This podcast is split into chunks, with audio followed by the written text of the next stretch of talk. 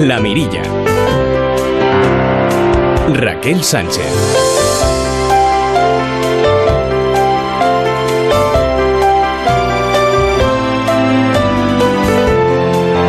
¿Qué tal amigos? ¿Cómo están? Muy buenas noches. Por fin es viernes y menudo viernes, el primero de las vacaciones para muchos de ustedes. Y hay tantas cosas van a poder hacer, festivales, teatro, reencontrarse con amigos, con la familia, navegar, escalar, caminar. Estén atentos a las recomendaciones que en el último tramo del programa de hoy nos va a traer nuestro compañero de Onda Cero San Sebastián, Eduardo Yáñez.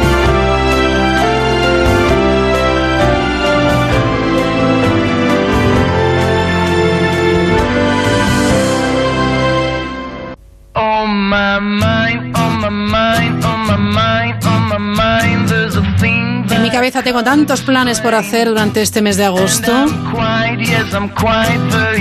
Seguro que ustedes unos poquitos más que yo. Esta noche hablamos de turismo. Según el portal de empleo InfoJobs, las contrataciones veraniegas dejan el número de parados más bajos desde finales de 2008.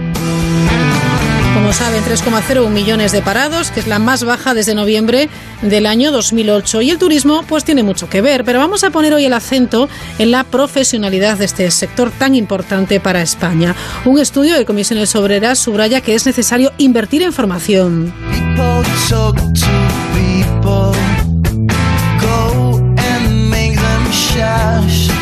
Enseguida abordaremos este asunto en una noche en la que les vamos a contar cómo sacar el máximo provecho tecnológico a nuestras vacaciones. Además, en esta noche de viernes de verano, nuestro compañero Juan Caballero nos cuenta cómo es la ruta marítima, sí, marítima del Camino de Santiago.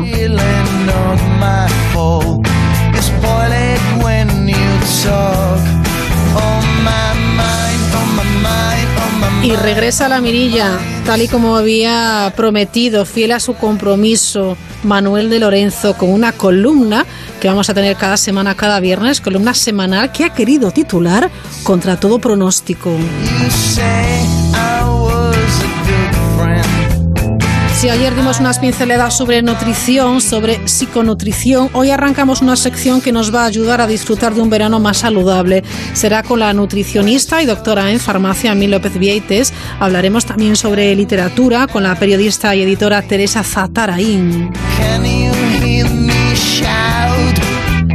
Primero y antes de todo, Mercedes Ortuño nos desvela cuáles son esas noticias que han sido más exitosas en las redes sociales. Buenas tardes, Mercedes.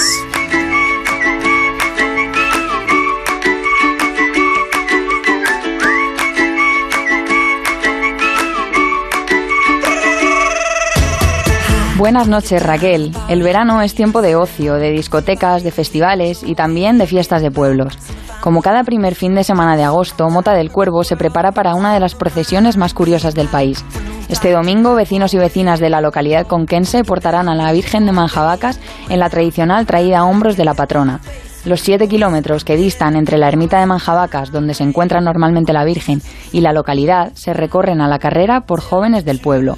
Y lo mismo se hace en la llevada, que es, como imaginan, el camino inverso, y se celebra el tercer domingo de agosto.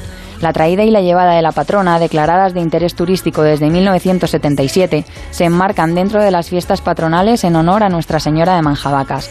Nuestro oyente Javier nos cuenta en este audio cómo es vivirlas desde dentro.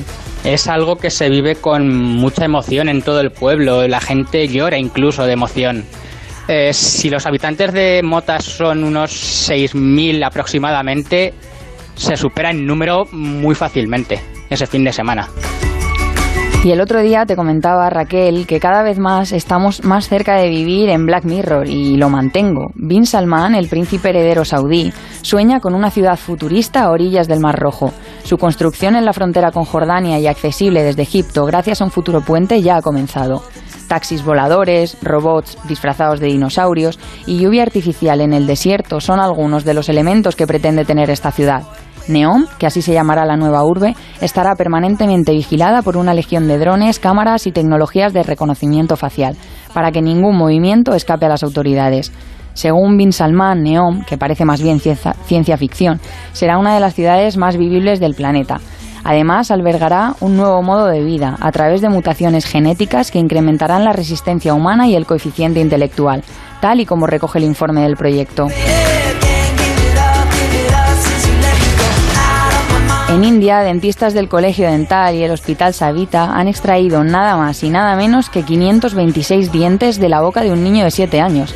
El menor ha acudido al hospital por una hinchazón en la parte derecha de la mandíbula, según publica el periódico The New Indian Express. Tras hacerle una radiografía, los médicos han observado que el pequeño tenía muchos dientes, que calificaron de rudimentarios, ubicados en algo parecido a una bolsa. En total, tras una operación de 5 horas, los dentistas extrajeron 526 diminutos dientes, que pesaban unos 200 gramos. Según los propios médicos, la genética podría ser una de las razones de esta extraña afección, aunque también se están realizando estudios sobre la influencia de la radiación de las torres de telefonía móvil.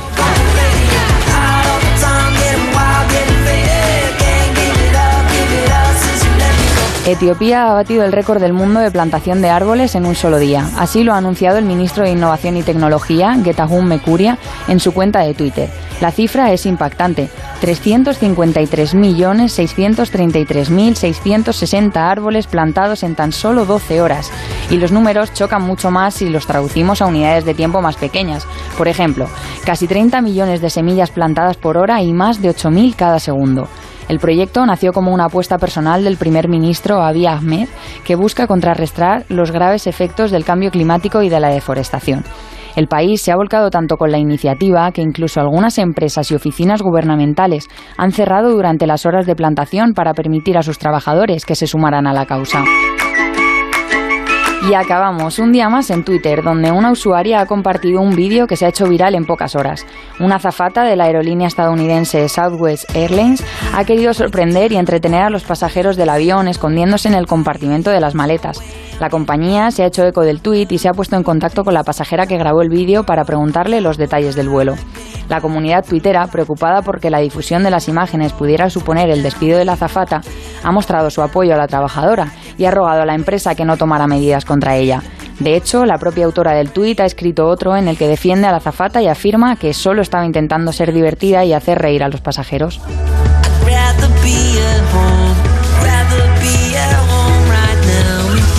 Bueno, pues muchas gracias, Mercedes. Es verdad que la realidad a veces, por las noticias que nos traes cada noche, bueno, pues se asemeja más a una serie como Black Mirror. Feliz fin de semana, nosotros seguimos, claro.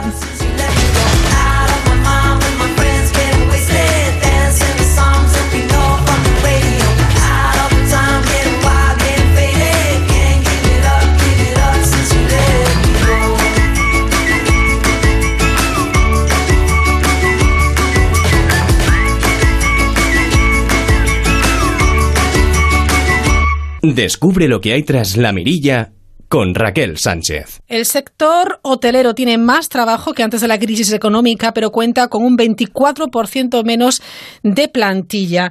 Son datos eh, reveladores, datos que, bueno, pues eh, invitan a una reflexión, datos que, eh, bueno, pues se desprenden del informe anual de la actividad turística en Huesca y de la situación del empleo en el sector. Saludamos a Gerardo Montori. Gerardo, ¿qué tal? Muy buenas noches. Hola, buenas noches. Secretario de Organización de la Federación de Servicios de Comisiones Obreras La verdad es que hay que dar una vuelta a esto del empleo en el sector de la hostelería, ¿eh?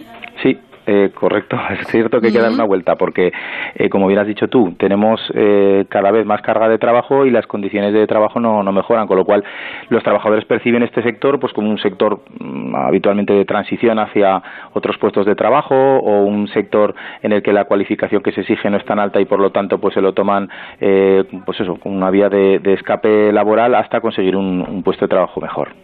Pero curiosamente, Gerardo, que es lo que a mí me sorprende mucho, es que es un sector muy importante, muy importante para nuestra economía. Es un sector ahora mismo en alza. Eh, y sin embargo, pues según se desprende de este informe, los trabajadores y las trabajadoras no gozan de unas condiciones dignas, con lo cual es quizás un poco contradictorio, ¿no? Sí, así es, porque en Aragón representa el 8% del PIB y el 10% del empleo que se genera del sector turístico y, sin embargo, lo que nos encontramos es que hay eh, un 40% de, de, temporalidad en los contratos, eh, solamente la mitad de los trabajadores y trabajadoras eh, tienen jornadas completas y, sobre todo, es un sector muy feminizado, con lo cual también existe una brecha salarial que también estamos intentando reducir. Pero todas estas condiciones, además, sumamos la cantidad de horas extras no retribuidas, que, es uno de los sectores donde más se produce esto, y claro, pues este conjunto de condiciones laborales hace que los trabajadores se piensen mucho antes de ir a un sector como la hostelería o que intenten cambiar de sector en el momento en el que están trabajando en él. Claro, eh, eh, ahora mismo estamos hablando de datos, efectivamente, de Aragón, pero seguramente se puedan extrapolar a la mayoría de las, de las comunidades españolas. Sí, sí, sí, en eso no, no cambia, pues hay pequeñas fluctuaciones de una comunidad autónoma a otra, pero vamos, Aragón estamos en la, en la línea de otras comunidades, no es que aquí sean las condiciones ni mejores ni peores que en otros territorios, más o menos pues es en la misma línea. El tema de las horas extras pues es común en todos los territorios, la temporalidad también es con diferentes matices en algunos territorios, pero bueno, sí que es cierto que la temporalidad, o mejor dicho, la estacionalidad de, de sobre todo de las pernoctaciones, que hay pues, temporadas más altas, hace que haya cierta, puede haber cierta fluctuación en lo que es en la, en la contratación, pero aún así sigue siendo excesiva la, temporalidad y, la precariedad en el sector. Dicho esto, conociendo la situación, ¿cuál es la propuesta que realizáis desde la Federación de Servicios de Comisiones Obreras Aragón? ¿Qué medidas deberían tomarse? Bueno, desde el punto de vista, digamos, más bien empresarial, pues sobre todo, que creo que en ese sentido sí que tanto las, eh, los organismos públicos como eh, bueno, las empresas mismas del sector se está trabajando bien, es desestacionalizar el sector, es decir, buscar otras vías de crecimiento del, del sector, como puede ser pues dentro de la provincia de Huesca, sobre todo enfocado al, al turismo gastronómico, el turismo cultural o bien el turismo de congresos. En ese sentido, yo creo que se está trabajando bien para desestacionalizar el, lo que es el sector, pero luego dentro de, de lo que son las condiciones de trabajo, que es lo que más eh, nos afecta y nos interesa a nosotros como comisiones obreras, sería, pues primero, fomentar eh, unas mejores condiciones de trabajo, es decir, menos temporalidad, más eh, jornadas completas, la carga de trabajo, modularla mucho mejor, porque lo que estamos viendo es que han crecido, pues como has comentado tú, entre un 25 y un 30% la, las pernoctaciones, crece la carga de trabajo y sin embargo las plantillas no crecen, se reducen o en algunos, eh, como puede ser en el subsector hotelero, o se mantienen como en otros, en otros subsectores. No crecen, con lo cual, ¿qué significa? Más trabajo menos personas, mayor carga de trabajo, más accidentes laborales, más enfermedades profesionales. Entonces, esto también habría que, vigilarlo y, y, sobre todo, también fomentar lo que es la, formación. Es cierto que se están haciendo escuelas de turismo, se están haciendo escuelas de hostelería, se está trabajando, pero quizás habría que fomentar más esta, esta formación para profesionalizar aún más el sector. Claro, también es verdad que si tengo una formación, unas eh, digamos, se, forman unos trabajadores eh, muy profesionales que se desenvuelven bien, pero luego las condiciones de trabajo son malas, independientemente de eso, al final el trabajador pues va a intentar mejorar, como es lógico, sus condiciones laborales e ir a otro sector. Entonces tiene que ir todo en la misma en la misma línea. Nosotros decimos que un trabajador satisfecho al final es un turista satisfecho y, eso mejora las condiciones de trabajo, al final mejora la calidad de servicio y lo que hace es fidelizar más al turista, que es lo que nos interesa. Este sector además yo creo que tiene un problema, Gerardo, y es que eh, en, eh, en, el, en, eh, en, nuestra cabeza está que los trabajadores y trabajadoras, como es algo temporal, no tendrían o no deben de estar, eh, bueno, pues preparados al 100%. Y claro, esto es un error, porque eh, no se invierte en formación, no se invierte en profesionalización. Ojo, que luego somos los primeros, luego como clientes, en, quejarnos de un mal servicio. Sí. Sí, sí, es correcto, es correcto. Sí que es verdad que mm, la profesionalidad, eh, la profesionalidad que encontramos en el sector muchas veces es más que por la formación recibida, por la experiencia. Hay muchos trabajadores que llevan muchos años y la experiencia al final es un valor que desgraciadamente a veces tampoco se, se, valora lo suficiente. Claro, pero no todo el mundo vale para este trabajo, que no es nada fácil. Sí, sí, es correcto, es un trabajo que es muy sacrificado, que tiene que tener también, pues bueno, sobre todo eh, ciertas habilidades en determinados puestos y que y que muchas veces, como digo, pues buscan los trabajadores como una vía de escape mm, temporal hasta encontrar otro otro trabajo que mejore sus condiciones. Yo creo que si se mejorasen las condiciones de trabajo en general y se optara sobre todo por la profesionalización de, del sector con mayor formación, creo que, que, redundaría en beneficio de todos, no solamente de los trabajadores, sino también de los empresarios que verían cómo se fideliza mucho más lo que es el turista. Nosotros en Zaragoza sí que hemos firmado, el año pasado firmamos el convenio colectivo de hostelería de la provincia de Zaragoza, donde sí que se, se ha creado una bolsa de trabajo, una bolsa económica destinada a la formación anual obligatoria de, ah. mm, para que se para que se, ejecute esa, esa bolsa de, formación y sobre todo formación orientada lógicamente a lo que es eh, la hostelería y eso creo que es nuestra nuestra intención ampliarlo en más en más convenios provinciales pues eso, que al final sea obligatoria la formación, que no sea como algo para mejorar, sino que sea de, obligado cumplimiento el que se forme al trabajador, porque eso al final redunda en el beneficio de, pues de, todos, ¿eh? De todos. De todos. Por cierto, hablando de convenios, eh, finaliza ahora el 31 de diciembre el convenio provincial de hostelería en Huesca, que también estáis ahí pendiente de, las negociaciones, ¿no? Sí, Sí, sí, bueno, somos, somos optimistas porque normalmente la, interlocución con la patronal hostelera de Huesca siempre ha sido muy buena y, bueno, dentro de las patronales que nos encontramos eh, en diferentes provincias, digamos que son las que más fácil negociar con ellos. Eh, lo que pasa es que nosotros lo que buscamos ya no solamente es una mejora económica mm, de las condiciones de, de trabajo, que siempre es importante, sino también mejorar en otros aspectos, que es lo que nosotros vamos a plantear o estamos planteando ya la, a la patronal hostelera y, bueno, tenemos recién iniciadas las negociaciones, como quien dice, pero bueno, sí, como digo, siempre la, negociación es más sencilla cuando las dos partes es fácil entenderse. Bueno, pues ahí lo vamos a dejar. Desde luego, si queremos turismo de calidad, que está generando mucha riqueza y que nos hace mucha falta en nuestro país, vamos a tener trabajadores eh, profesionales. Y esto, bueno, pues hay que fomentarlo, hay que exigirlo y, hay que poner, bueno, pues este, este sector tan importante que esté en, en lo más alto, porque la verdad es que a veces no se comprende que tiremos tanto de él y no invirtamos a mí esto me, parece contradictorio, ¿eh? Sí, sí, sí que lo es. Es cierto que siendo uno de los sectores que más está creciendo y que representan tanto porcentaje del PIB en Aragón y en la provincia de Huesca, pues deberíamos mimarlo mucho más y deberíamos considerarlo como un sector, pues bueno, de los prioritarios en, la economía estratégico, efectivamente.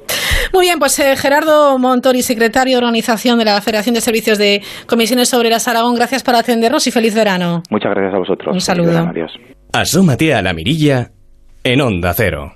Rebajas en Vision Lab. Sí, sí, llegan las rebajas de Vision Lab. Monturas, cristales, gafas de sol, lentillas, audífonos, todo rebajado hasta el 50%. Ven a las mejores rebajas, solo en Vision Lab. Consulta condiciones. Dejar de leer durante los meses de verano puede afectar al aprendizaje de los niños. Para que descubran la magia de la lectura, no olvides leerles cuentos en voz alta y acompañarles con tu libro o visitar la biblioteca para que sean ellos quienes elijan cuál será su próxima aventura. Porque leer más es vivir más. Fundación A3 Media y Crea Cultura juntos por la lectura. La Mirilla Onda Cero. Casi el 40% de los españoles escogemos los destinos de sol y playa como primera opción a la hora de viajar, según el barómetro de junio de 2018 del CIS, del Centro de Investigaciones Sociológicas. Hay un montón de, opciones, de tecnologías que nos ayudan a, bueno, pues realizar esas vacaciones un poquito a la carta.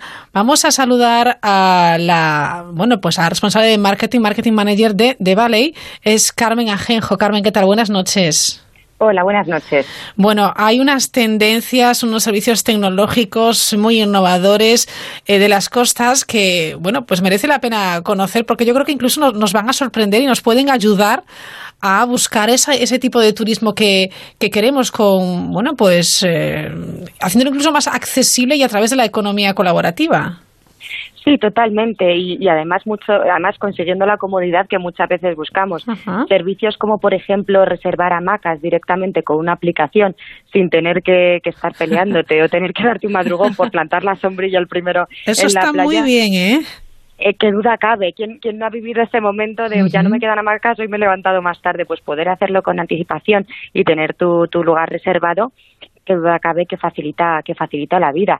Podemos decir hamacas, pero bueno, también esto es un turismo a muchos niveles, es decir, eh, hay otras aplicaciones que en determinados destinos permiten mm, solicitar un barco privado, igual que hacemos aquí con un servicio de, de locomoción, y que te recojan un punto y te lleve a otro punto, directamente pagas ahí, y, y bueno, vas en barco recorriendo las islas. Está muy bien. Aquí en Galicia eso se empieza a ver ahora muchísimo con el tema, por ejemplo, de las Islas Cíes, o claro, que en las Rías Baixas hay muchas calitas, muchas playas pequeñitas y empiezan a verse ya pues taxis, barcos taxi, los taxis sí, y funcionan francamente bien.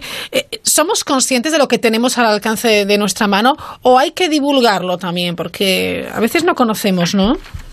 Es necesario divulgarlo, o sea, qué duda cabe. Realmente la tecnología siempre va por delante del mercado. Eh, la tecnología llega muchos más puntos por delante de lo que el mercado eh, está dispuesto a asumir, generalmente por una falta de formación. No es que estos servicios no vayan a ser compartidos y que quien los conozca no vaya a usarlos, pero muchas veces es un problema de base, que la gente eh, no solamente no desconozca que existen, sino que necesitan mm, una formación que, que, bueno, que los constate, que les dé seguridad de usarlos, que entiendan que no hay ningún problema por poner una tarjeta de crédito y que se quede ahí encriptada, que entiendan los sistemas que lo hacen posible. Entonces, realmente sería una, un bueno, un problema de formación que si se supliese, pues seguramente haría despuntar mucho más la tecnología. Claro, hablando de seguridad, también eh, hay nuevas tecnologías disruptivas que traen consigo diversas herramientas y servicios que aportan mayor seguridad en la playa, Carmen.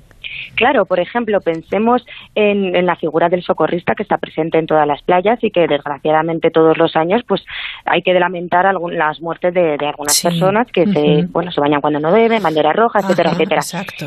La función de los drones es fundamental porque un, socorrista, por muy bien que haga su trabajo, pues no puede estar controlando eh, toda una playa completa. A veces no son suficientes las figuras que existen y, también, obviamente, hay que proteger la seguridad de estas personas que están trabajando. Pero un dron, esto, pues puede estar volando durante mucho tiempo. Eh, no hay que proteger su seguridad de ninguna forma y, en tiempo real puede estar sobrevolando las costas para, si surge una, una incidencia, reportarlo directamente o incluso lanzar un salvavidas y y conseguir reducir estas tasas tan ingratas, claro.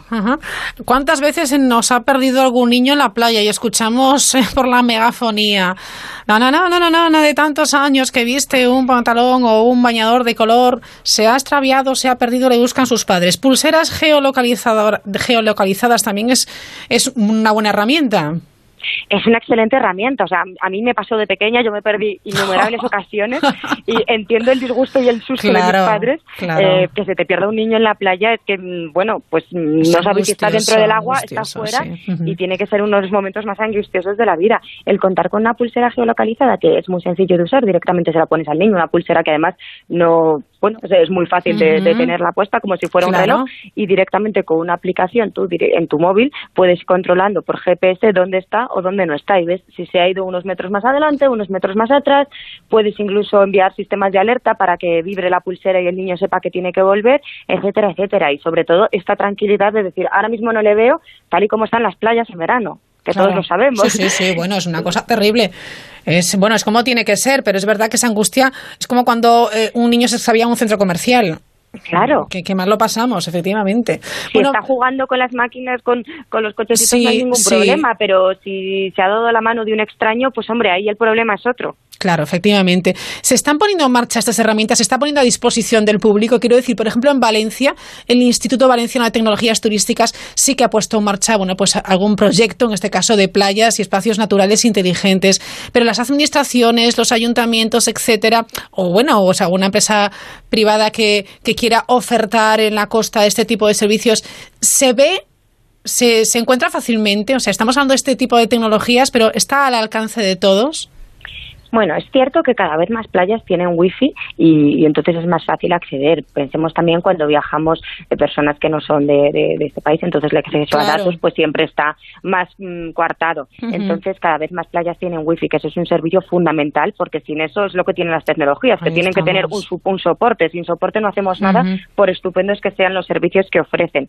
Y es cierto, como comentabas, que Valencia ha puesto eh, a disposición varios servicios como por ejemplo la gestión de residuos estas papeleras que muchas veces después de un día de playa en el que hay cientos y miles de personas en la playa están desbordadas y además casi desde primera hora haciendo que sea pues desagradable y además poco eficiente para el medio ambiente. Pues realmente se le pone un, un, dispositivo, un sensor que avisa cuando los, las papeleras van estando llenas y los puede ir a recoger directamente el servicio dedicado a ello con ello haciendo muchísimo más, mucho más mm, fácil y gestionable el, recurso. Entonces, eh, se están poniendo a cabo mm, estas tecnologías, pero también sigue habiendo muchas iniciativas privadas que, que, son también las que sustentan. Claro. Y por último, ya que estamos, eh, bueno, pues en un entorno de playa o de, de costa metidos en el agua y queremos practicar algún deporte, también la tecnología se está haciendo hueco, ¿eh?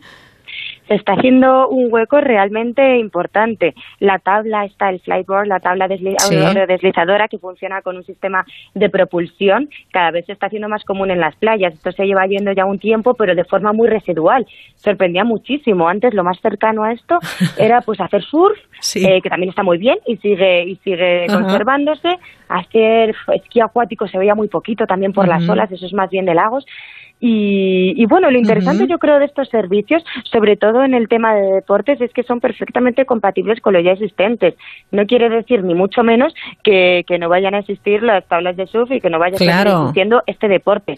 O las motos acuáticas, que también esto, bueno, es un servicio mucho más antiguo que se sigue usando, pero lo que hacemos es enriquecer la oferta para que podamos seguir disfrutando de la playa, eh, conociendo más servicios y pasando unas vacaciones diferentes muchas veces y a los que nos gusta leer en la playa también tenemos la oportunidad de llevar un libro electrónico resistente al agua. Importante, ¿verdad? Hombre, sobre todo, eh, sobre todo el tema de reflejos también muchas veces que dices, el libro electrónico, pues mm, claro, se ha ido perfeccionando mucho más. Al principio los primeros que había, pues era desagradable leer en la playa porque tenía mucho foco y con la luz, pues era imposible, pero ahora ya no. Está muy perfeccionado el sistema y, te permite leer, te permite que sean resistentes al agua y sobre todo, a quien nos gusta leer, llevar una gran cantidad de libros sin tener que cargar con todos los con todos los tomos, que muchas veces si, lees bastante, pues se hace, pesado. Yo conozco a alguno en todo caso que le gusta llevar ese tocho de, de mil páginas, ¿eh? Digo yo, bueno, te vas a acabar con la espalda, las cervicales, porque... Pero bueno, cada uno ya podrá elegir la opción que desea. Oye, pues me encanta porque sí que, que a través de, de, vosotros, de The Valley, estamos descubriendo un montón de cosas interesantes. Les cuento a los oyentes. Alguna vez ya hemos hablado con vosotros que The Valley es un hub de conocimiento compuesto por la Escuela de Negocios de The Valley Digital Business eh, School. Y la verdad es que está eh, francamente bien porque nos ponéis al día de, en este caso, de la tecnología en la playa, de la playa digital, Carmen. La playa digital, efectivamente. Nosotros, como comentas, somos un hub de, innovación, pero el core y el corazón también de, este grupo es la escuela, que, bueno, desde 2011, entonces somos nativos. La escuela es nativa digital, 100%, porque nació en 2011 y nosotros, pues, que duda cabe que, como es la formación que impartimos, nos obligamos a estar al día y a probar todos estos temas. Muy bien. Pues Carmen Ajenjo, eh, Marketing Manager de, de Vale, gracias por estar esta noche con nosotros y feliz verano. Un placer, muchísimas gracias. Buenas noches.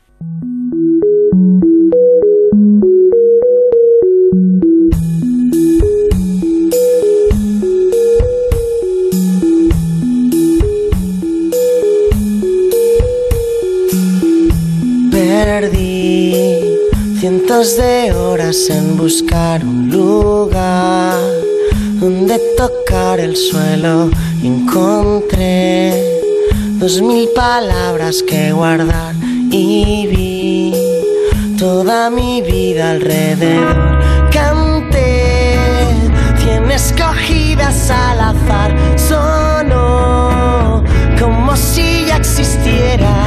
Grité las que no me gustaban y vi que solo hablaba de.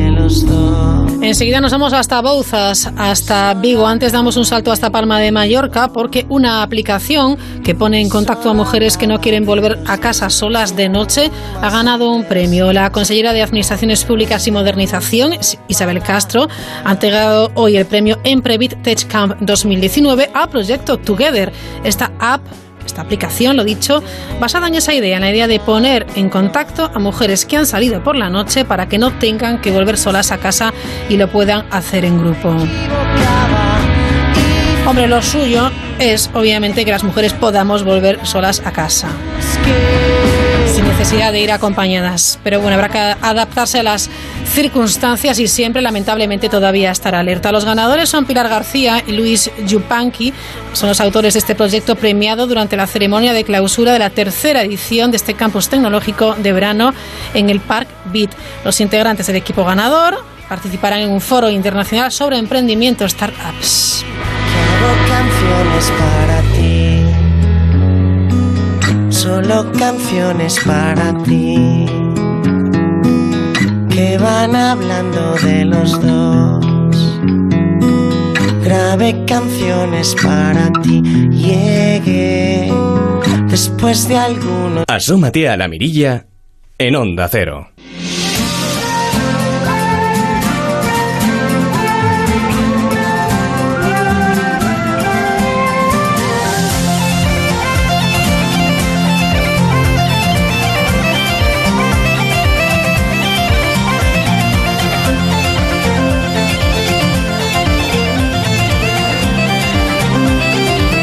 Durante la época estival, durante el verano, es la época, bueno, pues que más peregrinos deciden hacer el camino de Santiago. Esta noche les hablamos de una ruta muy particular, la ruta marítima, inspirada en una leyenda en la playa de Bouzas, en Vigo. Se llama la ruta de O Cabaleiro das Cunchas. Arranca mañana sábado y precisamente este año cumple 10 años.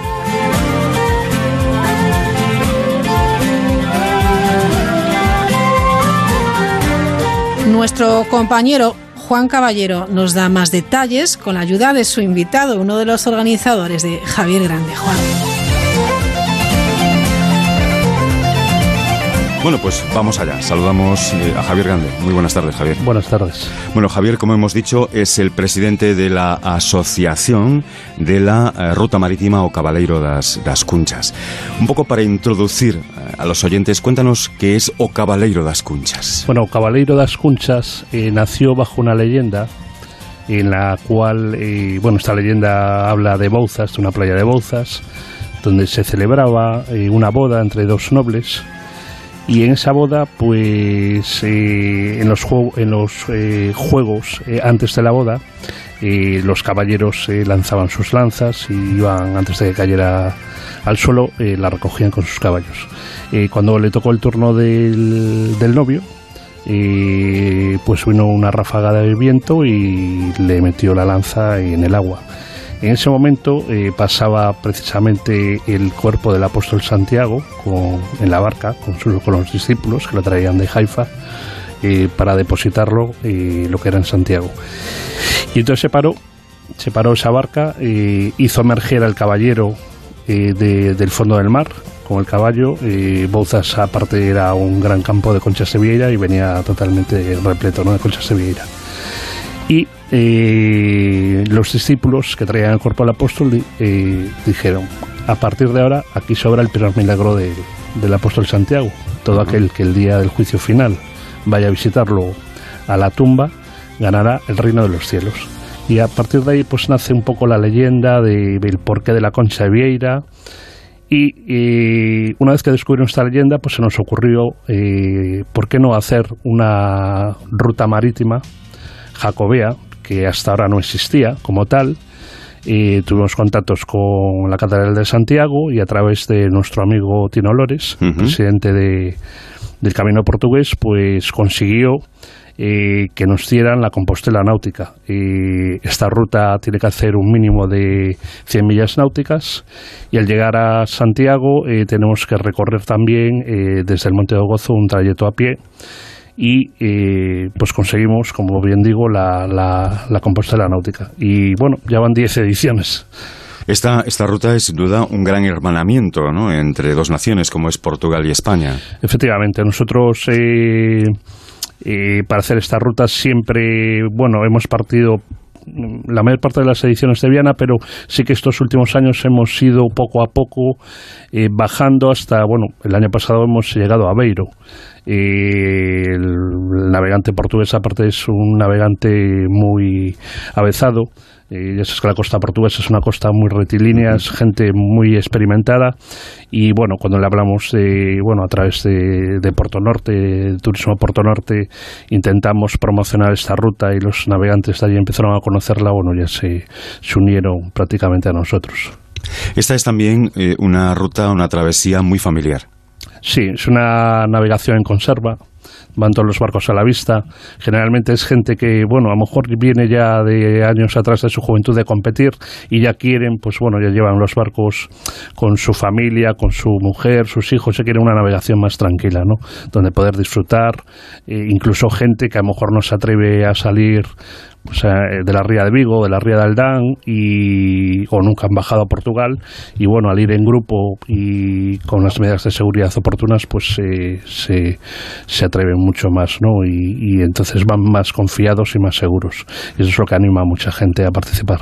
¿Cuántas etapas eh, tiene la, ruta de Ocabaleiro? la ruta de Ocabaleiro generalmente suele tener entre nueve y ocho etapas, va siempre dependiendo un poquito de cada año, ¿no? Este año son ocho etapas, el pasado fueron nueve, pero bueno, va ahí un poco entre 8 y 9 son las etapas que solemos tener. ¿Cómo, cómo es el día a día de, un peregrino marítimo? Bueno, el día a día nada, es simple, es levantarse temprano. Eh, nosotros eh, lo que hacemos ya por la emisora es ir avisando a los a los patrones eh, para para que vayan, bueno, dando ya la hora, la hora de partida, que se vayan preparando. Y después la navegación, pues es una navegación, como dije, en conserva, una navegación tranquila. y procuramos que sea una navegación amena, o sea, utilizamos bastante la radio para que la gente no vaya, eh, ya que hay navegaciones de 7 y 8 horas, que no vaya aburrida. E incluso, bueno, alguna vez, eh, bueno, muchas veces hacemos incluso concursos de fotografía, de, bueno, que la gente, sobre todo, que, que vaya, que, que lo pase bien, ¿no? En la, en la ruta Después, a la llegada a los puertos, eh, ya solemos tener alguna actividad cultural. Eh, siempre que la gente, pues, yo, la gente queda muy contenta. La gente, una vez que termina la ruta, eh, ya está pensando en el año que viene. Se ha presentado en rueda de prensa en las instalaciones del Real Náutico de, de Portosín, con la presencia del propio alcalde de Porto Dosón, que además este año va a ser el, el oferente. El oferente, sí, sí, nosotros encantadísimo, él también, vamos, encantadísimo. Y lo que tratamos sobre todo es eh, buscar a gente que se implique que se implique mucho con la ruta. En este caso el alcalde no lo dudó un minuto y cuando les pusimos el poder ir a Portosín y el bueno se deshicieron en, todo tipo de facilidades, e incluso nos han facilitado el transporte para ir a Santiago, con lo cual bueno nosotros estamos muy muy contentos de, de, bueno pues de que esté desde que este alcalde que se de alguna manera se esté volcando también con nosotros. Eh, y desde luego, pues nada, eh, qué mejor persona que poder hacer la, la ofrenda ¿no? al, al apóstol. Desde el principio siempre ha habido una entidad eh, eh, marítima, náutica, eh, boucense de, Vigo que ha estado implicada, que es el Liceo Marítimo de Bouzas, ¿no? Es además vuestro puerto de partida. Sí, sí, el Liceo siempre nos ha apoyado, nos ha apoyado en todo. Y, bueno, de alguna manera también a la par, pues bueno, organiza, nos ayuda a organizar las cosas y a través de, bueno, el comodoro de la ruta viene siendo este año el vicepresidente del Liceo Marítimo y, y bueno, siempre al ser, claro, al nacer todo en Bouzas, pues bueno, lógicamente eh, tratamos de colaborar con, en este caso, con el Liceo Marítimo. ¿Cuáles son las rutas de esta décima edición? Eh, la ruta, bueno, salimos el día 3 para Viana. En Viana estaremos dos días. Y bueno, allí tendremos una serie de, actos. Bueno, el primer día hay un concierto de jazz. El domingo, pues nos tienen preparado una visita al, buque Museo Gilianes y, y, al Museo del Traje. Y ya al día siguiente, el lunes, pues partimos eh, cara a Bayona. Eh, allí en Bayona también tendremos una visita cultural a la carabela y a y al Museo de la Navegación. Eh, después, al día siguiente, ya partimos para, para Cabo de Cruz eh, allí per pernotaremos un día y de ahí ya nos vamos a Portosín. En Portosín echaremos allí dos días y el segundo día iremos a Santiago, donde tendremos la misa del peregrino, en honor a la ruta de Cabaleiro y retomaremos otra vez hacia el puerto y ya el tercer, el siguiente día nos vamos para, eh, para esto, Puebla de Caramiñal y de Puebla de Caramiñal allí estamos otro día y de Puebla de Caramiñal a Bouzas. ¿Y qué pasa cuando lleguéis a Bouzas? bueno, cuando llegamos a Bouzas, eh, el último día lo que se hace es la entrega de, las compostelas, que previamente ya se, ya se han sellado en Santiago, los diplomas, eh, tenemos lo que es el, el, día final, el dato final, y, y bueno, y ahí ya se acaba todo y ya pensando para el año que viene. Hay el día clave que comentábamos antes con, con la ofrenda al apóstol en, en, Santiago de Compostela. Es evidentemente ese hito, ¿no? Es la jornada clave, llegar a Santiago eh, después de caminar unos kilómetros. Sí, sí, no. Bueno, y además hay gente que no es creyente, pero que le hemos convencido de que fuera a la catedral y la verdad que como nos decía una vez un año un portugués, decía, hay, algo especial dentro de la catedral. yo no soy creyente, pero sí que hay algo especial. Y después, claro, el, cuando oyes al, al deán pues hablar de, de, la ruta del cabaleiro, de, bueno, la gente, la verdad, se le pone los, la piel de gallina, ¿no? Es una cosa muy, muy bonita y muy especial.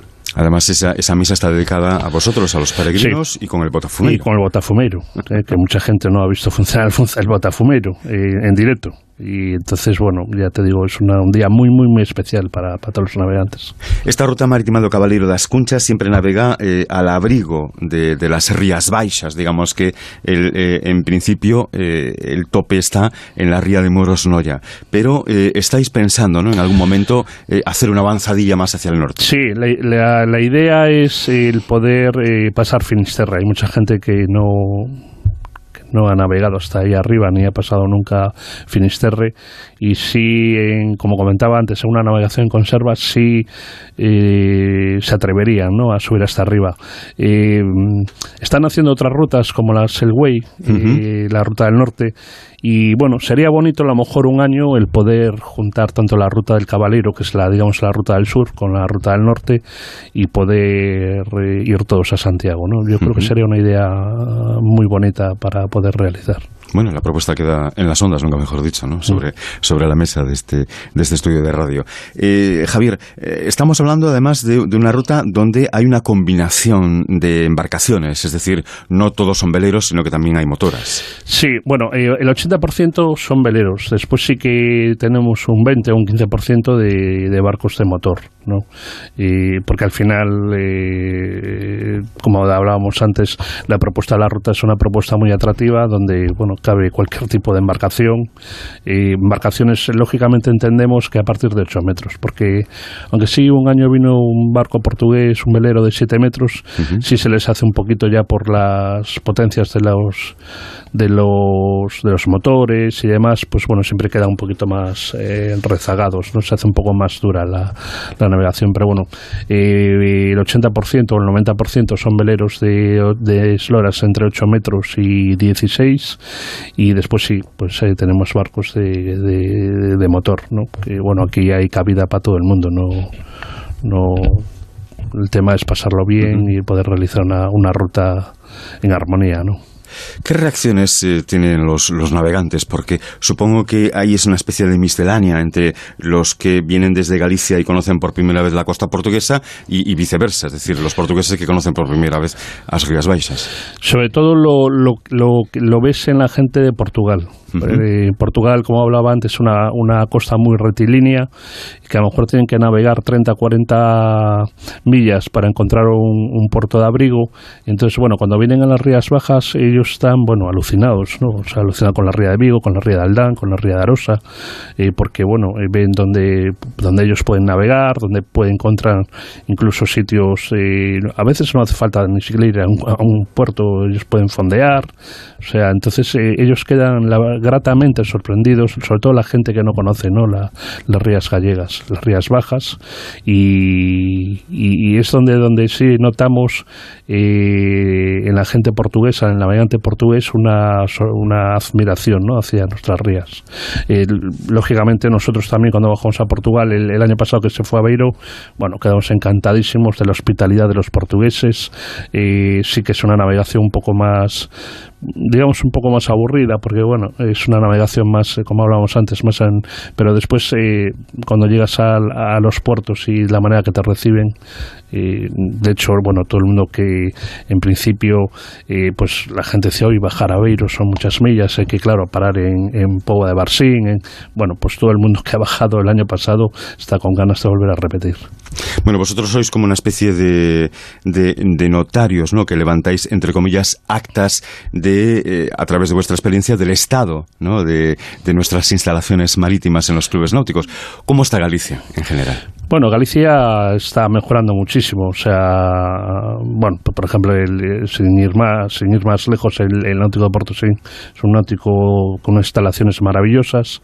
Eh, pero bueno, vas viendo que, que, en eso la, eh, cada vez los, los clubes náuticos van, van mejorando porque parece que vuelve a haber otra otro realce ¿no? de, la, de la náutica. Entonces, eh, sí que ves una mejoría de 10 años para aquí muy grande.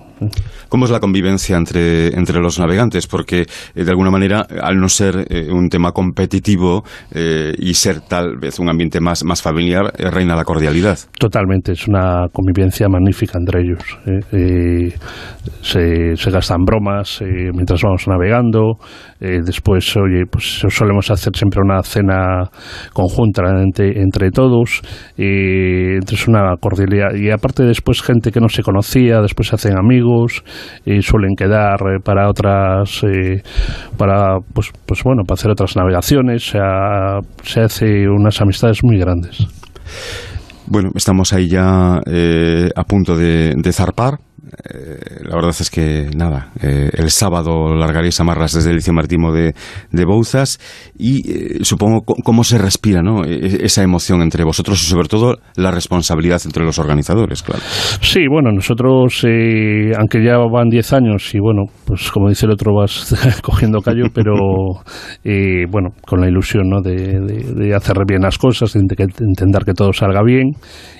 y una vez que ya estamos navegando, pues ya la gente va como más relajada, más distendida.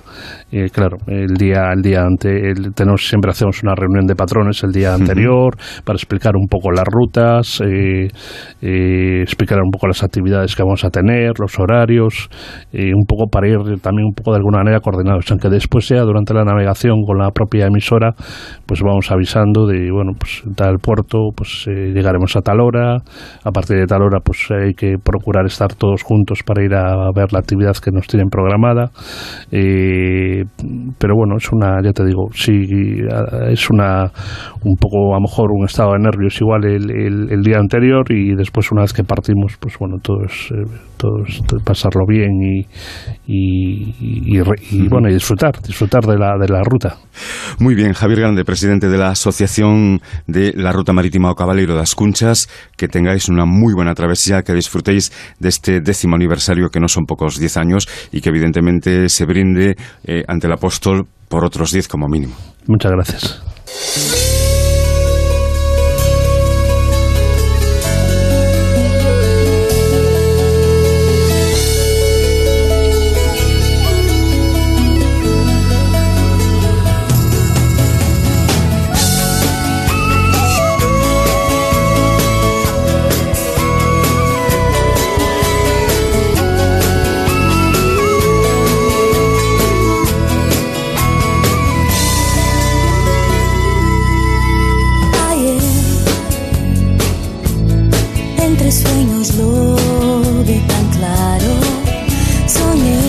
Pues ya han escuchado ustedes. Gracias, Juan Caballero, por contarnos esta ruta o Caballero das Cunchas, eh, que se inicia mañana en Bouzas, en Vigo, la ruta marítima del Camino de Santiago.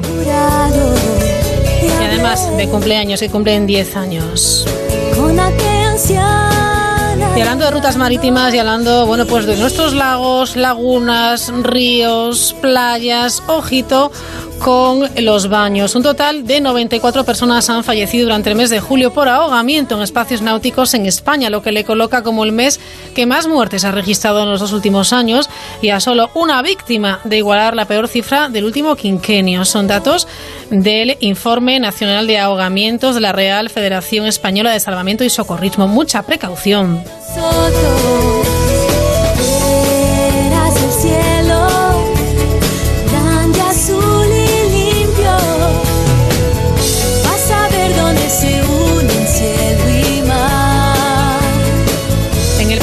Mes de julio, cinco comunidades sufrieron seis de cada diez muertes por ahogamiento en los espacios acuáticos españoles, Comunidad Valenciana con 16, Cataluña con 14, Castilla y León con 11 fallecimientos y Andalucía y Galicia que sumaron nueve cada una de ellas. Cuatro de estos territorios, junto a Canarias, reúnen 132 de los más de 230 fallecidos hasta el 31 de julio. Que toda la vida Recuerden que deben de respetar, pues en las playas, en los arenales, las banderas. Bandera roja, prohibido bañarse. Amarilla es peligrosa y solamente cuando ondea la bandera verde, es cuando pueden bañarse con tranquilidad. En todo caso, siempre, eh, bueno, ser prudentes, aplicar el sentido común y siempre vigilar a los más pequeños.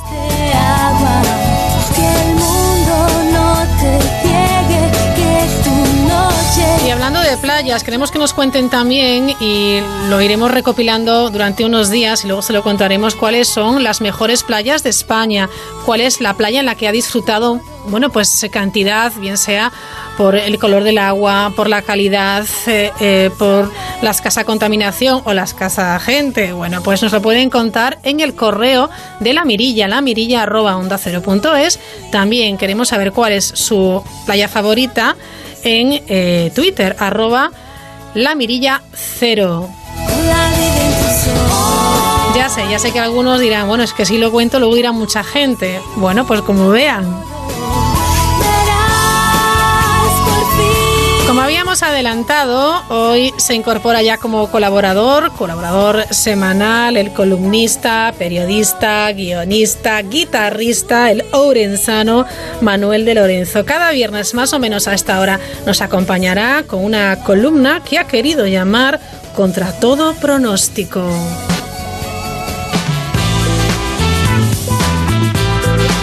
Y ahora, contra todo pronóstico, Manuel de Lorenzo.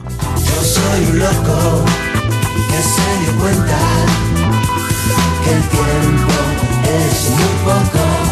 El verano es subjetivo y caprichoso. Acostumbra a terminarse cuando le da la gana. A veces coincide, en efecto, con el inicio del otoño. Otras veces remolonea un par de semanas durante octubre hasta que por fin se levanta y se va. Recuerdo un año en el que terminó de repente, a finales de julio, mientras estábamos de sobremesa en un restaurante de nombre cualquiera en la Plaza del Fontán, en el Oviedo de Pérez de Ayala, con toda la vida por delante y un gin tonic a medio apurar. Esa tarde llovió como nunca y a la mañana siguiente, ya en pleno invierno, tocaba volver a trabajar. Hace tiempo que no importa. Apenas queda nada ya de los veranos de antes y hoy en día ni siquiera los finales tienen aspecto de final. Hubo una época, sin embargo, en el que el verano comenzaba a finales de junio y duraba hasta que tus padres decidían que era el momento de regresar. El destino podía ser tu casa, tu ciudad, tu provincia, pero se trataba en cualquier caso de regresar a la normalidad. Julio es igual que agosto, que se parece mucho a junio, que a su vez es idéntico a septiembre y este a mayo y también a marzo y a todos los demás. Las preocupaciones te persiguen a la playa. Hay gestiones inaplazables, trámites urgentes, compromisos que carecen del sentido de la oportunidad. En realidad, aunque no estés trabajando, nunca dejas de trabajar. Cuando el verano era verano, todos los días y las noches eran una tarde soleada de agosto. No hace mucho me encontraba en Vilanova de Arousa tomando algo frente a la pasarela que da a la playa de Oterrón y unos chavales de nueve o diez años dedicaban los últimos minutos de luz a lanzarse al agua desde la barandilla de la pasarela. Lo hacían cada vez desde una zona más elevada. Observé que todos los que nos hallábamos en la terraza contemplando la proeza, durante unos instantes éramos aquellos niños. Daba igual si hacía buen día o mal día, si entre ellos había o no alguna rencilla. Su mayor problema era encontrar un sitio aún más alto desde el que saltar. Al ponerse el sol se calzaron las chancletas, recogieron sus mochilas y camisetas y se marcharon juntos hacia la zona del puerto, llevando a pie sus bicis, comentando los mejores saltos y despidiéndose hasta el día siguiente. Mientras los veía alejarse tuve la sensación de haber formado parte de aquella pandilla hace mucho tiempo. Eran otras caras y pertenecían a otro lugar, pero eran la misma pandilla. Y yo, con 25 años menos, me alejaba con ellos. Recuerdo aquellos veranos felices e inquietos en los que los días consistían en ser eficazmente desperdiciados. La tarde era un calco de la mañana y juntas repetían el día anterior y el anterior. Por el camino, sin ocurrir realmente nada, ocurrían mil cosas emocionantes que hacían que las vacaciones mereciesen la pena. Aventuras, amores, desamores, confesiones, errores, promesas, victorias y derrotas, lealtades y desilusiones. Era como la escena final de Verano Azul, cuando Pancho corría detrás del coche de Julia, la pintora, que parecía despedirse para siempre a través de la luna trasera del coche. Uno se daba cuenta, al final de aquellos veranos, de que había vivido una vida en miniatura, una pequeña novela ajena a su mundo que quizá no se volviese a repetir. A veces la vida entera cabía en un solo verano. Y quizá por eso aquellos veranos de antes, cuando la vida era otra y el verano era verano, no puedan volver jamás. Contra todo pronóstico, con Manuel de Lorenzo. Yo soy un loco que se dio cuenta que el tiempo es muy poco.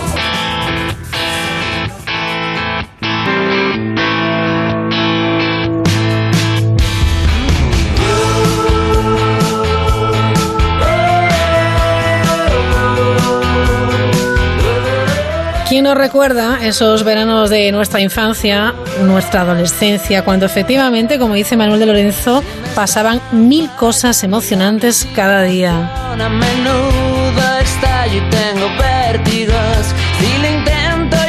Con Leiva llegamos a las noticias de las 10, las 9 en Canarias, y en aproximadamente 5 o 6 minutillos volvemos con más cosas aquí en La Mirilla.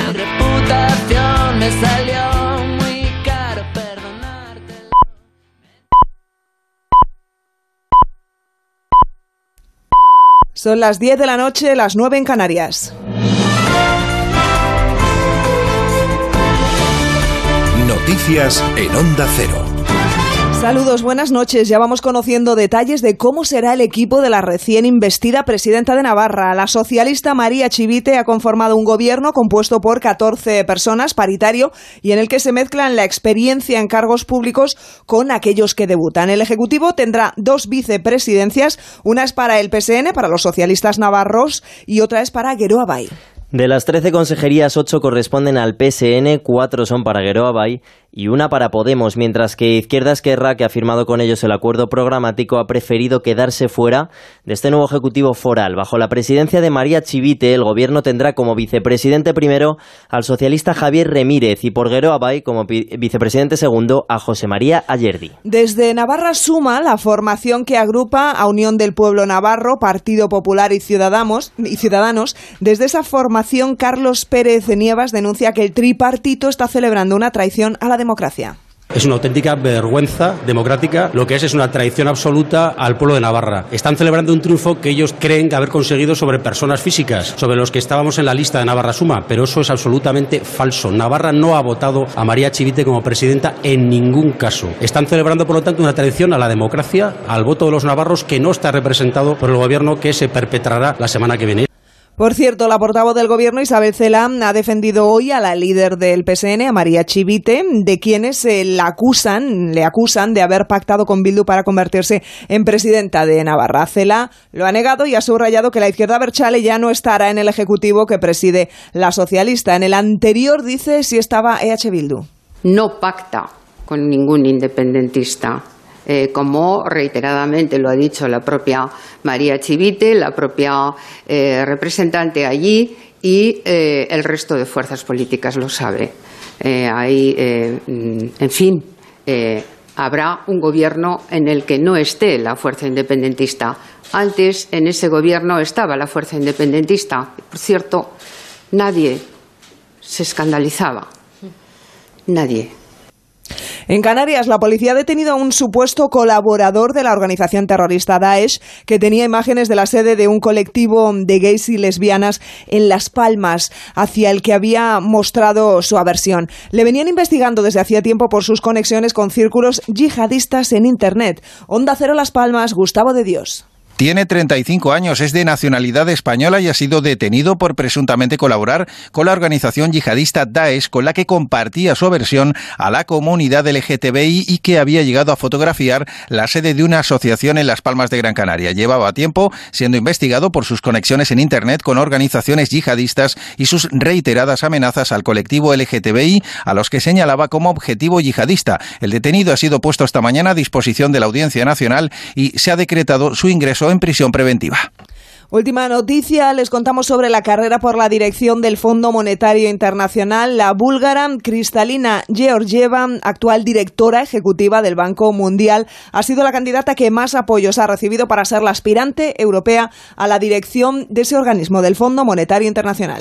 La candidata que ha quedado como finalista junto al expresidente del Eurogrupo, el holandés Jeroen Dijsselbloem, ha logrado el apoyo del 56% de los países. La economista búlgara aspira a convertirse en la segunda mujer de la historia en asumir el mando del Fondo Monetario Internacional. Y la policía ha detenido hoy, atención, a un hombre acusado de empujar a las vías del metro de Madrid a otro que solo ha sufrido contusiones leves.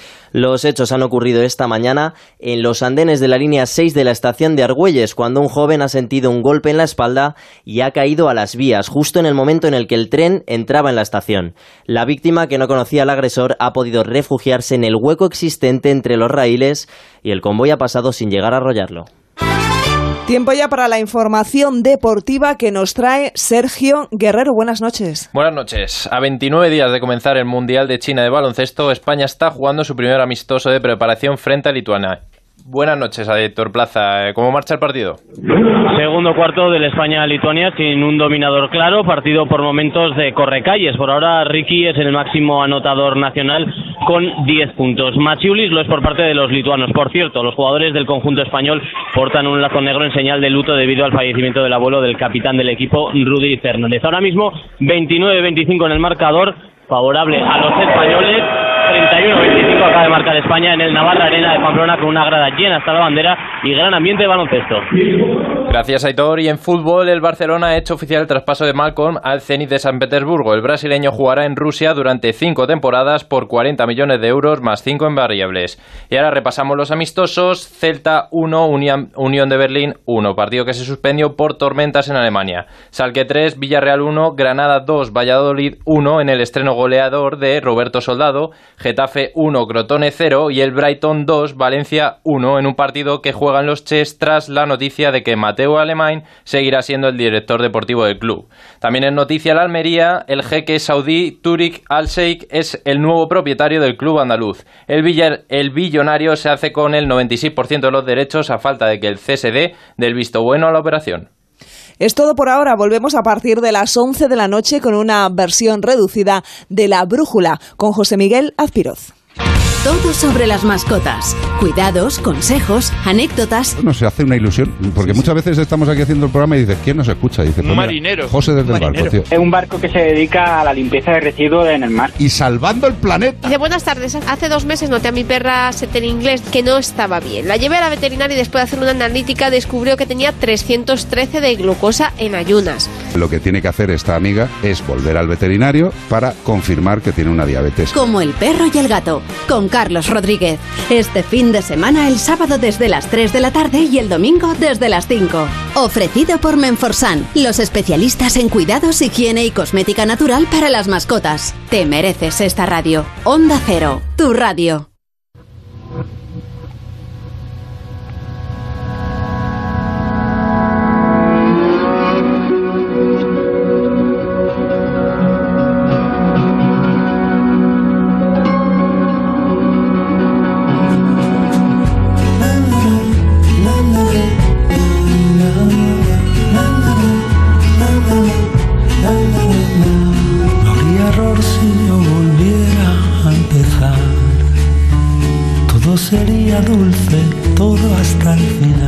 Asómate a la mirilla en Onda Cero. Prisión de soledad para olvidarla y no encontrarla nunca más.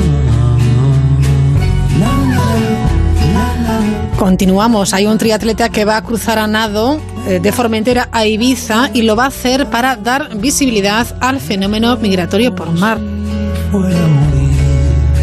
Él se llama Álvaro Trigo, sus colegas le llaman el renacido. Y es que eh, en el año 2018, el año pasado, tuvo un accidente doméstico, estuvo a punto de costarle la vida. Con un 63% de su cuerpo quemado, pasó 10 días en la unidad de cuidados intensivos y después de tres meses ingresado en la unidad de quemados del Hospital Virgen del Rocío de Sevilla, consiguió superar esta situación y a los nueve meses ya participaba en la maratón de Sevilla. Y a los 11, a los 11 meses, un Ironman en Marbella. Ahora este triatleta, Álvaro Trigo, el renacido, bueno, pues se compromete a realizar este reto. La fecha es el 24 de agosto, a partir de las 8 y media de la mañana. Trigo eh, tiene 25 años, va a atravesar a nado esta distancia la que separa eh, Cala, Calas Saona, en Formentera, de la playa de Las Salinas en Ibiza. Trigo además eh, actualmente imparte charlas en las que comparte su capacidad de superación y de resiliencia con otras personas que tras una circunstancia traumática necesitan sobreponerse de una experiencia similar. Y además este triatleta está, bueno, pues muy comprometido, como ven, con proyectos altruistas, ya que a través de grandes retos intenta visibilizar a quienes más lo necesitan. En este caso, movimiento, el fenómeno migratorio por mar que no cesa. Hasta las 11, las 10 en Canarias, vamos a hablarles, como ya venimos contando, de nutrición, vamos a hablar, bueno, pues de literatura con Teresa Zataraín y por supuesto lo más interesante, bueno, lo más interesante no porque es imposible, algunas de las pinceladas que la agenda cultural nos deja para hoy y para el fin de semana. Lo haremos de la mano de nuestro compañero desde Onda Cero San Sebastián, Edu Yáñez. Vamos allá.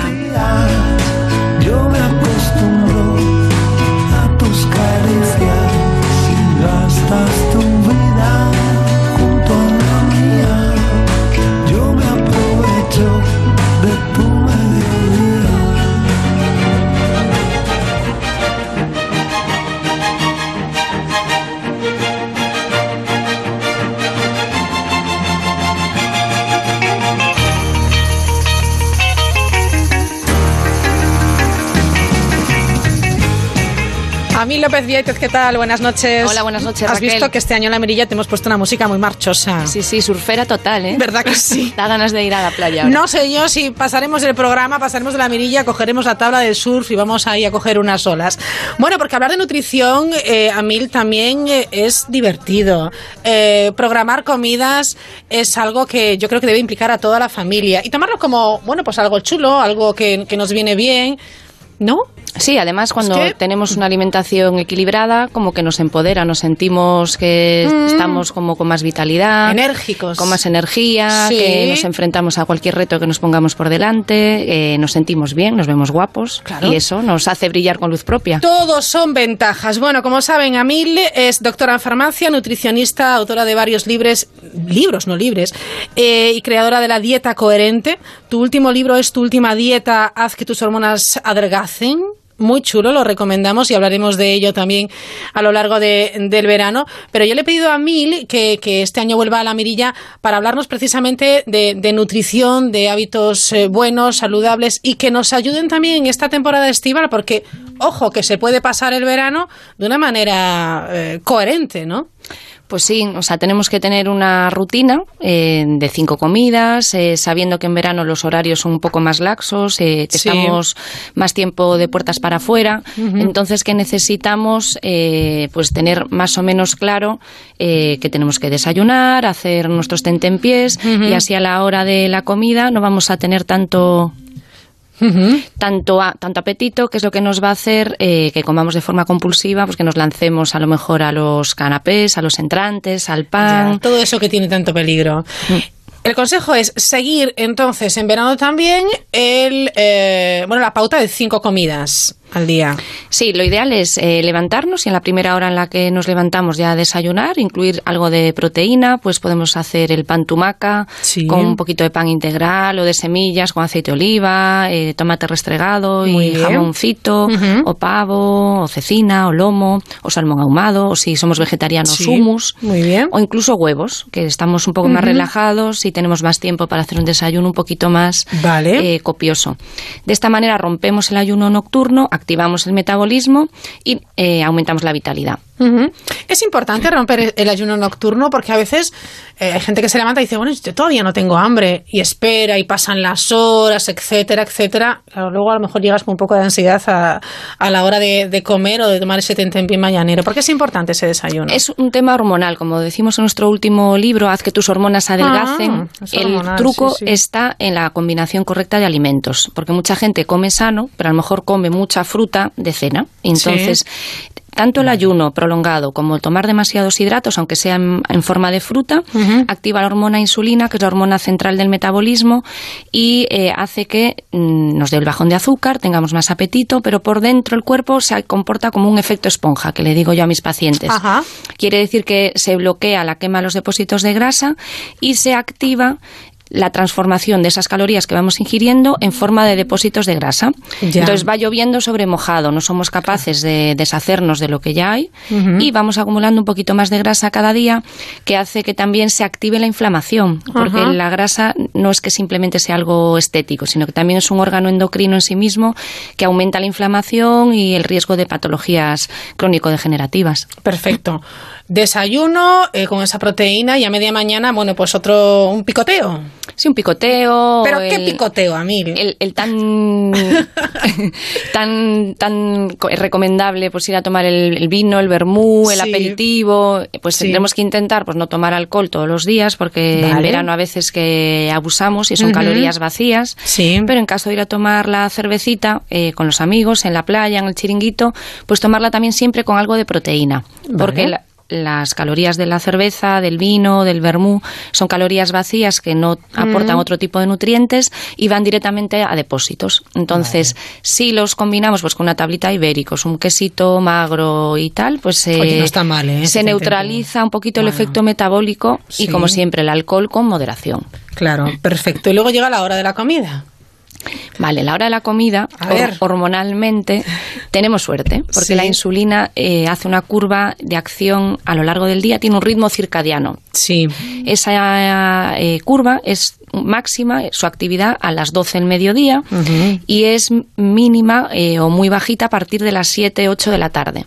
Esto quiere decir que si tomamos hidratos de carbono al mediodía, somos capaces de metabolizarlos, de que no vayan directamente a grasa esas calorías. Vale. Pero si tomamos pan, pasta, arroz, patatas, cereales a partir de las 7, 8 de la tarde, nos cuesta metabolizarlas eh, y es más fácil que vayan a los michelines. Ah, amigo. Entonces, pizza, pasta, Sí.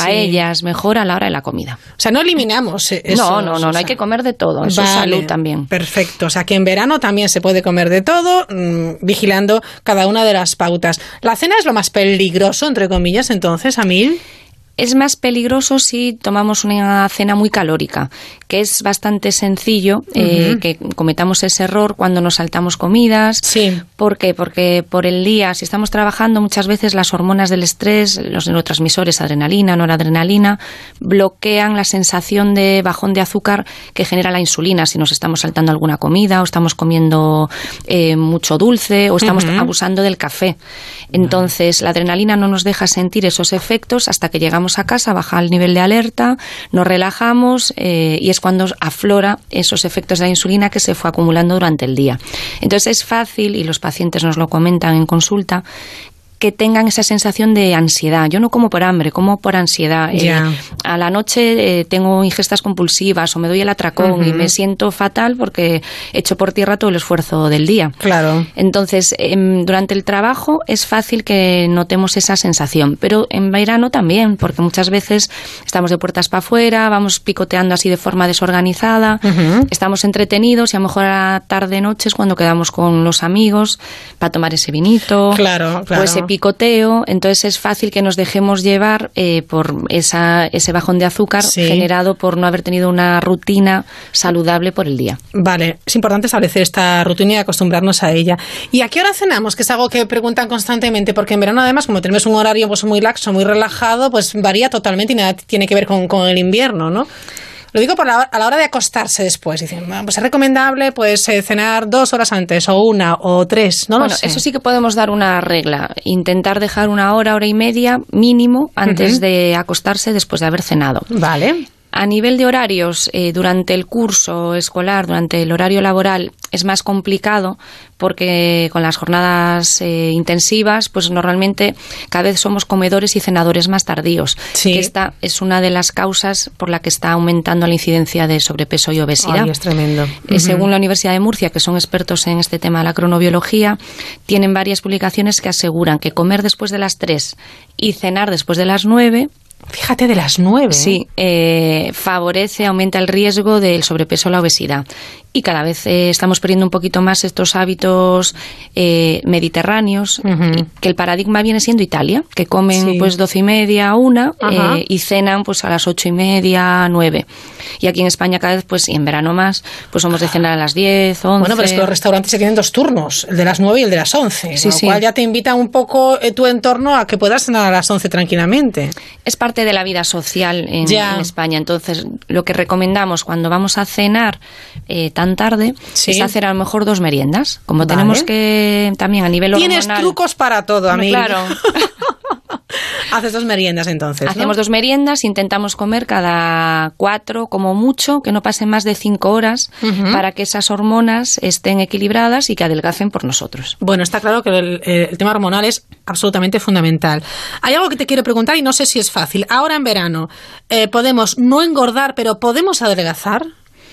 Hombre, sí, tenemos pacientes que en verano nos dicen que... Porque gente ya lo descarta dice, "Puf, yo, no he llegado aquí con tres kilos de más o, o diez y total, ya ahora en verano pues voy a contar con dos más. Ya nuestra cabeza nos está mandando un mensaje que a, a lo mejor no es el adecuado. ¿no? Seguro, seguro que hay algún oyente que se siente identificado. Hay personas que el estrés le engorda, eh, porque activa además de la insulina el cortisol, que es la hormona que eh, cuando nos la inyectan porque Sí. tenemos alguna inflamación, alguna enfermedad autoinmune, Ajá. retenemos líquidos, tenemos más hinchazón, eh, nos sube a veces el azúcar, hay como una prediabetes, Ujú. el síndrome de cara de luna que le llaman, cuando nos ponen insulina por alguna enfermedad. Pues el estrés genera cortisol, que es la misma molécula pero endógena. Entonces Sí. hay personas que son muy sensibles a los efectos del cortisol y durante el curso el horario laboral, la vorágine diaria, les bloquea el metabolismo y retienen líquidos, engordan y aumentan de grasa corporal.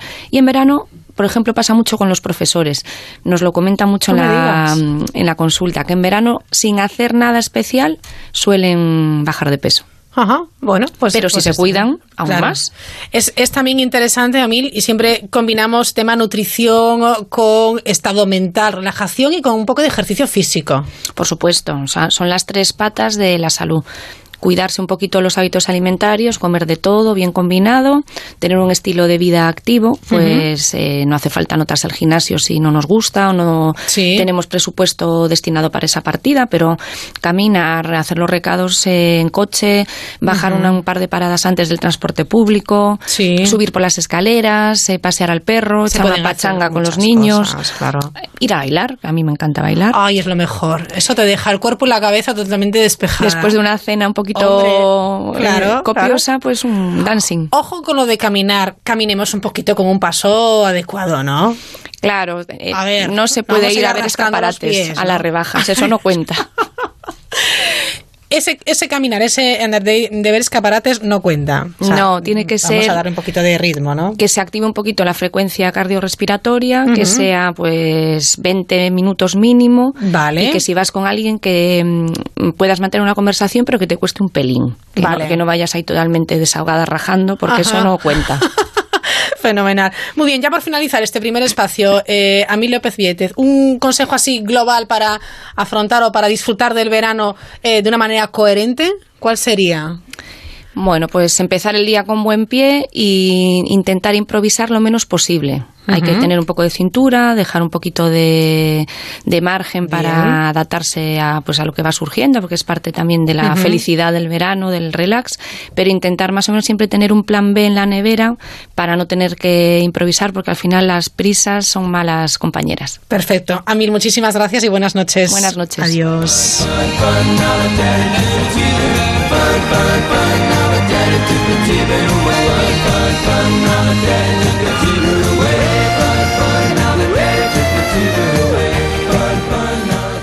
La Mirilla. Oye, Fer, ¿tú tienes alarma? Sí, una aquí y otra en mi casa de la playa. ¿Y qué tal? Estoy pensando en ponerme una. Yo estoy muy contento. La alarma que tengo aquí la activo todas las noches mientras dormimos. Y la de la playa la tengo para que no se nos meta nadie. Protege tu hogar con Securitas Direct, la empresa líder de alarmas en España. Llama ahora al 945 45 45 o calcula online en securitasdirect.es.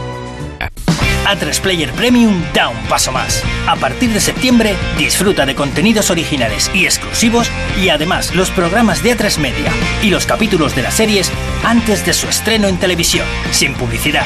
Y el primer mes gratis. Hazte Premium y verás.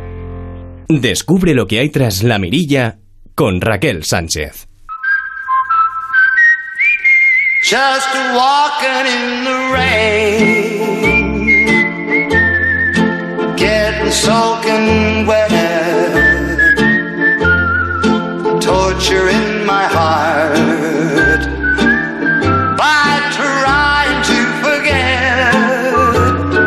Teresa Zatarain, ¿qué tal? Muy buenas noches. Buenas noches, Raquel. Gracias por acompañarnos de nuevo. Qué alegría estar aquí contigo este Bueno, verano otra vez.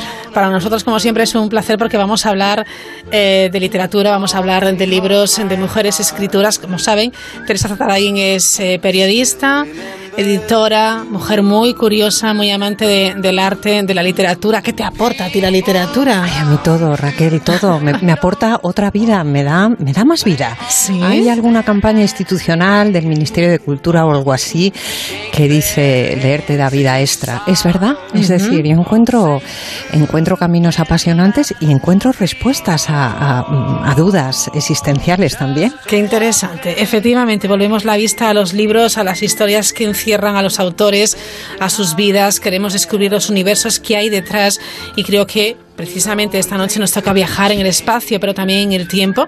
Porque Teresa, ¿hacia dónde volamos? ¿Qué nos tienes preparado? Pues mira, Raquel, vamos a empezar con una cita, una cita que dice así, cuando los dioses ya no existían y Cristo no había aparecido aún, hubo un momento único desde Cicerón hasta Marco Aurelio en el que solo estuvo el hombre. Estas poderosas palabras están en alguna carta del escritor francés Flaubert, autor de la novela Madame Bovary, y aluden a esa etapa próxima al año 1 de nuestro calendario, cuando el Imperio Romano vivía su momento de esplendor. Flaubert Raquel es indiscutiblemente uno de los grandes novelistas que ha dado Occidente. Además de ser cultivado, era conocido por su dominio del lenguaje y su obsesión por la palabra exacta. Pero hoy no vamos a hablar de Flaubert aquí, sino de otra, otra gran escritora francesa también más contemporánea que lo admiró profundamente y a quien esta cita inspiró durante años para indagar en la memoria de un personaje histórico legendario y elaborar así una de las obras literarias más importantes de nuestro tiempo. Ahora bien, antes de desvelar sus nombres, el de nuestra autora y su personaje, ¿qué te parece si nos vamos a Roma, concretamente a las ruinas de una villa clásica en la localidad de Tivoli, antigua Tibur, a unos 20 kilómetros de la capital? Bueno, pues me parece fenomenal. Nos vamos a Tívore y veamos qué hay allí, claro. Pues verás, eh, nuestra autora de hoy visitó en varias ocasiones estas ruinas romanas y escribió, entre otras cosas, Ayer, en la villa, pensé en los millares de vidas silenciosas, furtivas como las de los animales y reflexivas como las de las plantas que han vivido entre Adriano y nosotros, bohemios del tiempo de Piranesi, saqueadores de ruinas, mendigos, cabreros, aldeanos, refugiados entre escombros, y al borde de un olivar, en una senda antigua y con escombros allí, el lecho de cañas de un campesino, sus ropas entre dos bloques de cemento romano, las cenizas de su fuego reciente, sensación de humilde intimidad, muy similar a la que se siente en el Louvre después del cierre, cuando los catres de tijera de los guardas aparecen entre las estatuas. Villa Adriana Raquel, eso es lo que hay en Tívoli, un colosal complejo arqueológico que hoy es patrimonio de la humanidad. Fue el lugar de retiro de Adriano en el siglo II. Parece que el emperador eh, le disgustaba el palacio oficial romano del Monte Palatino lo que le llevó a construir este lugar de retiro donde pasó sus últimos años y desde donde gobernó el imperio. Por la dimensión del recinto, Raquel, una gran corte tuvo que vivir allí de manera permanente.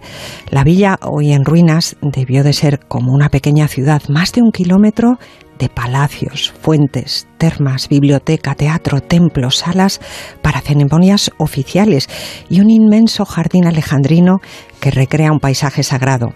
En suma, una muestra del esplendor de aquella etapa imperial donde arte, cultura y pensamiento convivieron a igual nivel que las tareas de gobierno y supongo, Raquel, que ya sabes de quién hablo. Efectivamente, creo que te puedes referir a las memorias del emperador Adriano, el libro que consagró a Marguerite Yourcenar como una de las más grandes escritoras de nuestro tiempo. Exactamente. En Villa Adriana, la autora y el emperador comenzaron un idilio mágico y poderoso.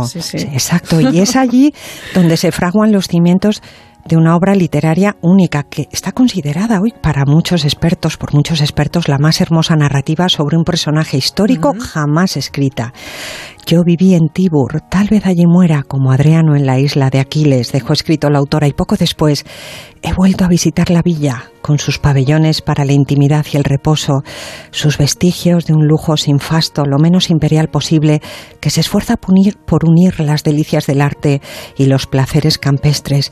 He buscado en el panteón el lugar exacto de un rayo de sol en la mañana, he vuelto a transitar a lo largo de los corredores del mausoleo la ruta fúnebre tan frecuentada por los amigos del emperador en sus últimos días. Pero vayamos por partes, Raquel, porque de Marguerite Yourcenar y su libro habría tanto que contar. Verás, Memorias de Adriano no es exactamente una narración histórica, ni es solo narrativa. Con su libro, la escritora crea una nueva forma de contar el pasado, digamos que se adentra profundamente en el alma del personaje, se mimetiza con él y mimetiza incluso los géneros literarios. Tan grande como la autora es su proceso de creación, porque una vez el emperador cautiva a la escritora, se inicia una búsqueda íntima y recíproca que dura nada más y nada menos que 15 años. Y atención a la vida típica de Yorsenar y a su gran peso en la literatura, que también es determinante. Recordemos que fue ella la primera escritora que ingresó en el exclusivo mundo masculino de la Academia Francesa hace solo unas pocas décadas, abriendo paso a otras autoras. Efectivamente, fue la primera mujer en la Academia Francesa. Eh, efectivamente, hay muchas cosas eh, por contar. Vamos, si te parece, con esas memorias del emperador Adriano. Y en este punto me pregunto, Teresa, ¿qué tiene este personaje histórico para apoderarse de la autora durante tantos años? Desde luego, atrayéndola una y otra vez a las ruinas que él habitó. Efectivamente, parece que el origen del libro está en un primer viaje de Senara Villadriana. Ella debía de tener entonces unos 20 años y ya era escritora. Era también una gran viajera y la villa sin duda tuvo que impactarla. Después su propia erudición, una curiosidad innata, su enorme imaginación y la dimensión del personaje que habitó aquellos muros encendieron la llama de la escritura de esta imponente obra que flameó con más o menos intensidad durante tres lustros. Pero déjame dar unas breves pinceladas sobre Marguerite, eh, Raquel. Mira, nació en Bruselas en 1903, aunque enseguida se trasladó a Francia. Su madre murió a los pocos días del parto, así que pasó la primera infancia con su abuela. Con seis o siete años, su padre, un hombre refinado y con dinero, se hizo cargo de la pequeña supervisando una exigente educación con tutores. A los nueve años leía los clásicos y escribía sus primeros textos y a los once comenzó a viajar por Europa con su padre adquiriendo un bagaje cultural único y hábito viajero. Tenía una enorme imaginación además de talento y sus dos primeros libros publicados antes de cumplir los 20 fueron financiados por su padre que siempre la animó a escribir, aunque este murió también muy pronto, pero la dejó una herencia lo suficientemente importante como para poder seguir escribiendo y viajando. Italia, Grecia, Alemania, el este de Europa. En la época convulsa de entreguerras, la joven Yorsenar estudió los cambios políticos que ocurrían en el viejo continente y sus fatales consecuencias para la cultura. Era Raquel una prolífica escritora y una intelectual. Podía viajar, leer y escribir, así que iba de un lado para otro mientras publicaba libros o ensayos en revistas especializadas. Pero fue en 1951 con la edición de Memorias de Adriano cuando se consagró definitivamente. Tenía entonces 48 años y vivía en Estados Unidos, donde había llegado huyendo de la Segunda Guerra Mundial. Allí conoció a la intelectual Grace Frick, que sería su pareja amorosa durante los siguientes 40 años, además de la única traductora autorizada de su obra. George Senar murió recientemente en 1987 a la edad de 84. La verdad es que murió antes de ayer, ¿eh? Y menuda vida, esa curiosidad insaciable, esas ganas de conocer, de viajar, esas ganas de después, bueno, pues de contarlo. Tuvo, fíjate, siendo huérfana como fue de, madre, eh, tuvo el gran apoyo de, su padre. Eso fue vital, fue vital, fue el padre quien la, quien la empujó a escribir y quien la patrocinó. Claro. Pero al final no te he contado nada sobre Adriano. Pues es verdad, estaba pensando que efectivamente no fue una mujer corriente para las convenciones sociales de la época, pero sí, por favor, cuéntanos ese encuentro de la escritora con el emperador, esa larga relación que creo que además, bueno, pues no fue un lecho de rosas. Pues verá, Raquel, tras eh, su viaje a Villadrana comenzó a indagar sobre el personaje que hasta entonces había sido analizado con esa mirada séptica que suelen usar los historiadores. Primero fueron tres largos años de intenso estudio y documentación, y luego ya poseída por la grandeza del hombre, necesitó otros doce para escribir su libro. Un, tiempo lleno de altibajos, de escritura y de rechazo de lo escrito, de ímpetu, de intentos fallidos y dudas. Lo que está claro es que George Senar se enamoró del siglo en que vivió Adriano, el de los últimos hombres libres, como ya escribió en algún momento. Me encanta este párrafo cuando dice, la sustancia, la estructura humana apenas cambian, nada más estable que la curva de una clavícula, el lugar de un tendón o la forma de un dedo de en pie. Pero hay épocas en las que el calzado deforma menos. En el siglo del que hablo estamos aún muy cerca de la libre verdad del pie descalzo. Su entrega al propio emperador también fue evidente y llegó a escribir sobre él. Si ese hombre no hubiera mantenido la paz del mundo y no hubiera renovado la economía del imperio, sus venturas y desventuras personales me interesarían menos. Así pues, Raquel, admiración hacia el gobernante, a quien, por cierto, no sé si sabes que se le atribuían virtudes sobrehumanas, pero gran interés, como vemos, por el hombre. En esa larga y solemne carta que es Memorias de Adriano, preciosa Raquel, en la que el emperador se despide de su médico cuando se acerca la muerte, el personaje está completamente vivo en su soliloquio, así que reflexiona, recuerda, se emociona y se arrepiente. es sobre todo el retrato de una voz. ¿Pero qué voz exactamente? Pues la escritora dice al respecto, si decidí escribir estas memorias en primera persona fue para evitar en lo posible cualquier intermediario, inclusive yo misma. Adriano podría hablar de su vida con más firmeza y sutileza que yo. Y es que Yorsenar pone su voz al emperador, le presta su lenguaje hermoso y melifluo, tan delicado como solemne. La voz del emperador es poderosa y las reflexiones profundas. Y leyendo el libro, uno se pregunta cómo pudo una mujer mimetizarse así con el hombre, transportarse mentalmente a su interior.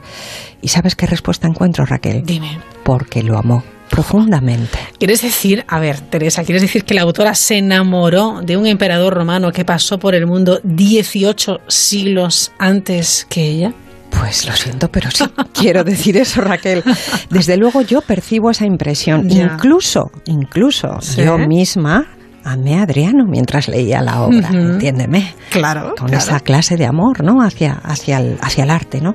Imagínate 15 años de relación, de devoción hacia el personaje, de búsqueda, de entrega y en algunos momentos de desesperación y abandono.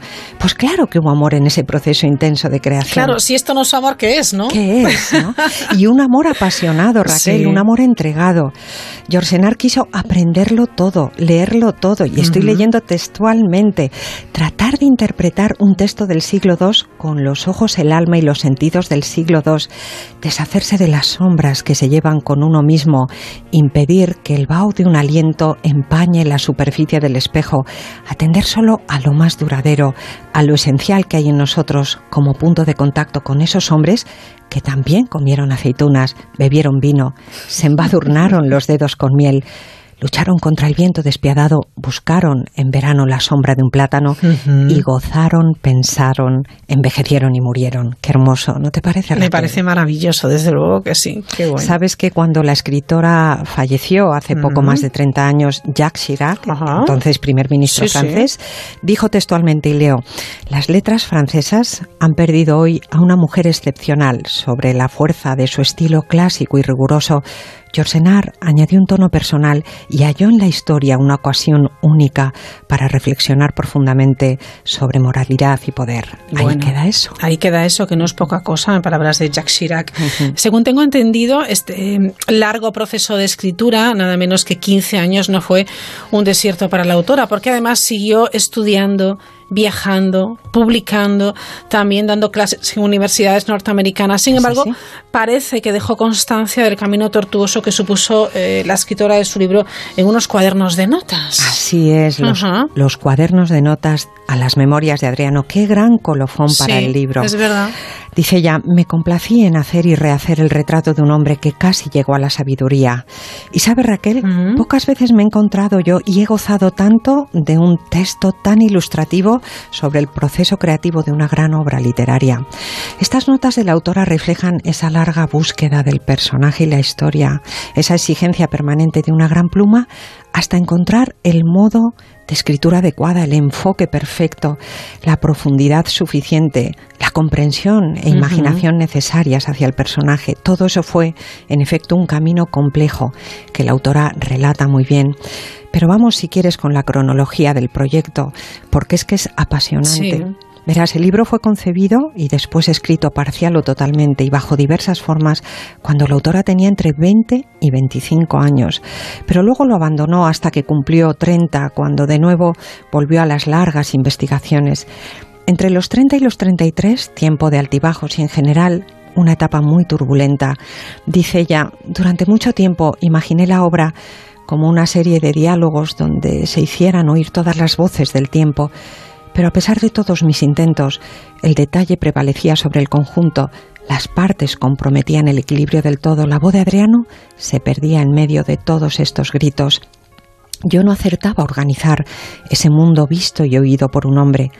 Así que a los 34 Raquel por fin halló el enfoque del libro. Qué difícil. Pero eso hizo que se deshiciera de todo lo escrito hasta entonces. A esa edad, durante su primera residencia en los Estados Unidos, investiga de nuevo sobre su proyecto en la Universidad de Yale y escribe ya algunas páginas que van a ser definitivas. Pero yo era demasiado joven. Escribe, Hay libros a los que no hay que atreverse hasta no haber cumplido los 40. Me hicieron falta esos años para aprender a calcular exactamente las distancias entre el emperador y yo.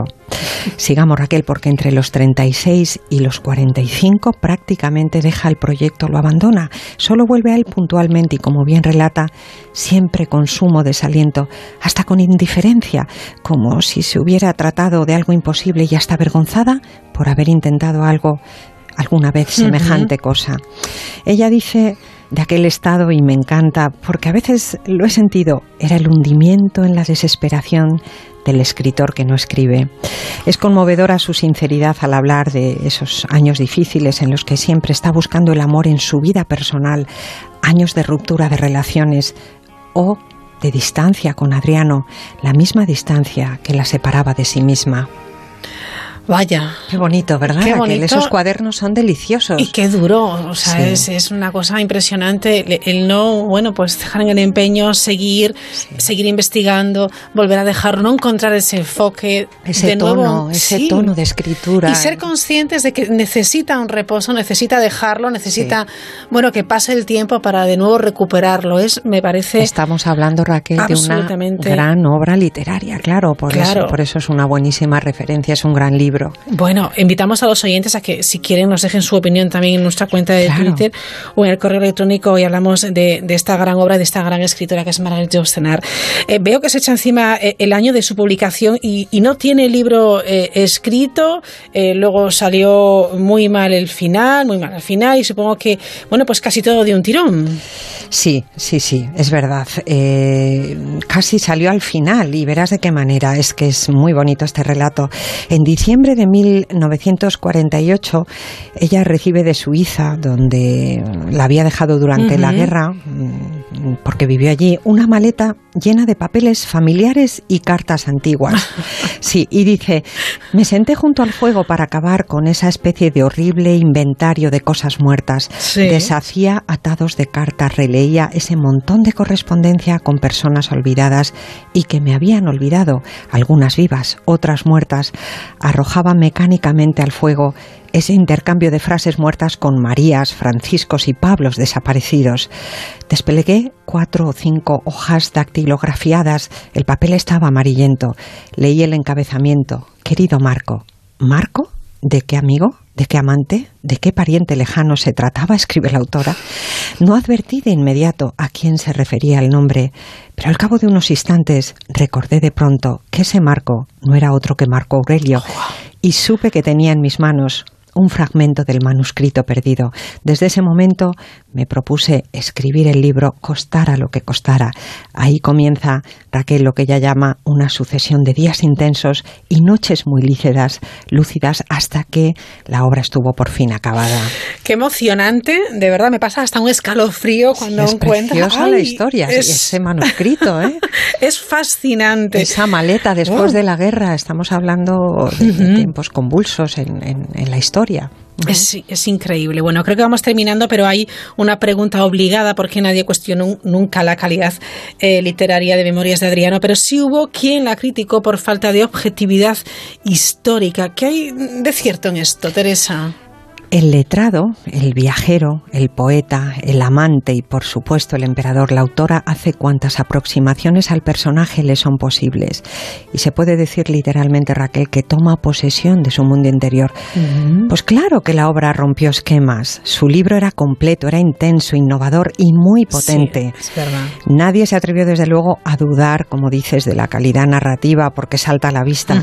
Y em, contra los que criticaron su falta de objetividad, yo creo que en realidad no supieron apreciar la grandeza real de este libro. Pero Yourcenar recuerda en sus cuadernos que la novela histórica forzosamente es interpretación, esto en su propia defensa. Dice, todo se nos escapa y todos, hasta nosotros mismos. La vida de mi padre me es tan desconocida como la de Adriano. Mi propia existencia, si tuviera que escribirla, tendría que ser reconstruida desde fuera, penosamente, como la de otra persona. Debería remitirme a ciertas cartas, a los recuerdos de otro, para fijar esas imágenes flotantes. No son más que muros en ruinas, paredes en sombra. Tuve que ingeniármelas para que las lagunas de nuestros textos, en lo que concierne a la vida de Adriano, coincidan con lo que hubieran podido ser sus propios olvidos. Ella, Raquel, es muy, muy inteligente, fue una mujer muy inteligente y en algún momento se refiere a los que hubieran preferido, como ella dice, un diario de Adriano a las memorias de Adriano. Y le recuerda que el hombre de acción rara vez lleva consigo un diario, es solo mucho después, al llegar la inactividad, cuando se pone a recordar, a notar y por lo general asombrarse. Claro.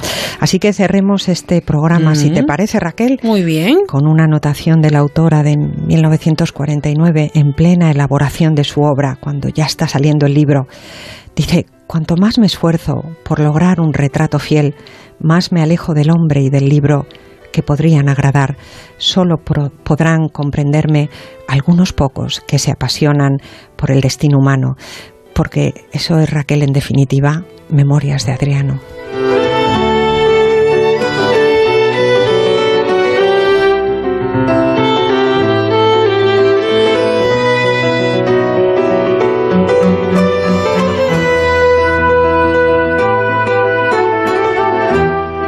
Bueno, maravilloso el programa de hoy, Teresa Zaraín. Espero que la próxima semana vuelvas y, sigas, bueno, despertando aquello que a veces tenemos adormecido en nosotros y queremos que nos lo despiertes, ese interés por eh, mujeres, por hombres, por historias, por relatos tan interesantes como estas memorias de, Adriano y esta vida increíble de, su autora de Hay, hay, historias preciosas. Yo lo que trato es de descubrir alguna, Raquel. ¿eh? A veces todos conocemos este libro. Claro pero a veces no se sabe lo que hay detrás y bueno, salen, salen historias y maravillosas. Tanto. Gracias. Gracias. Buenas noches.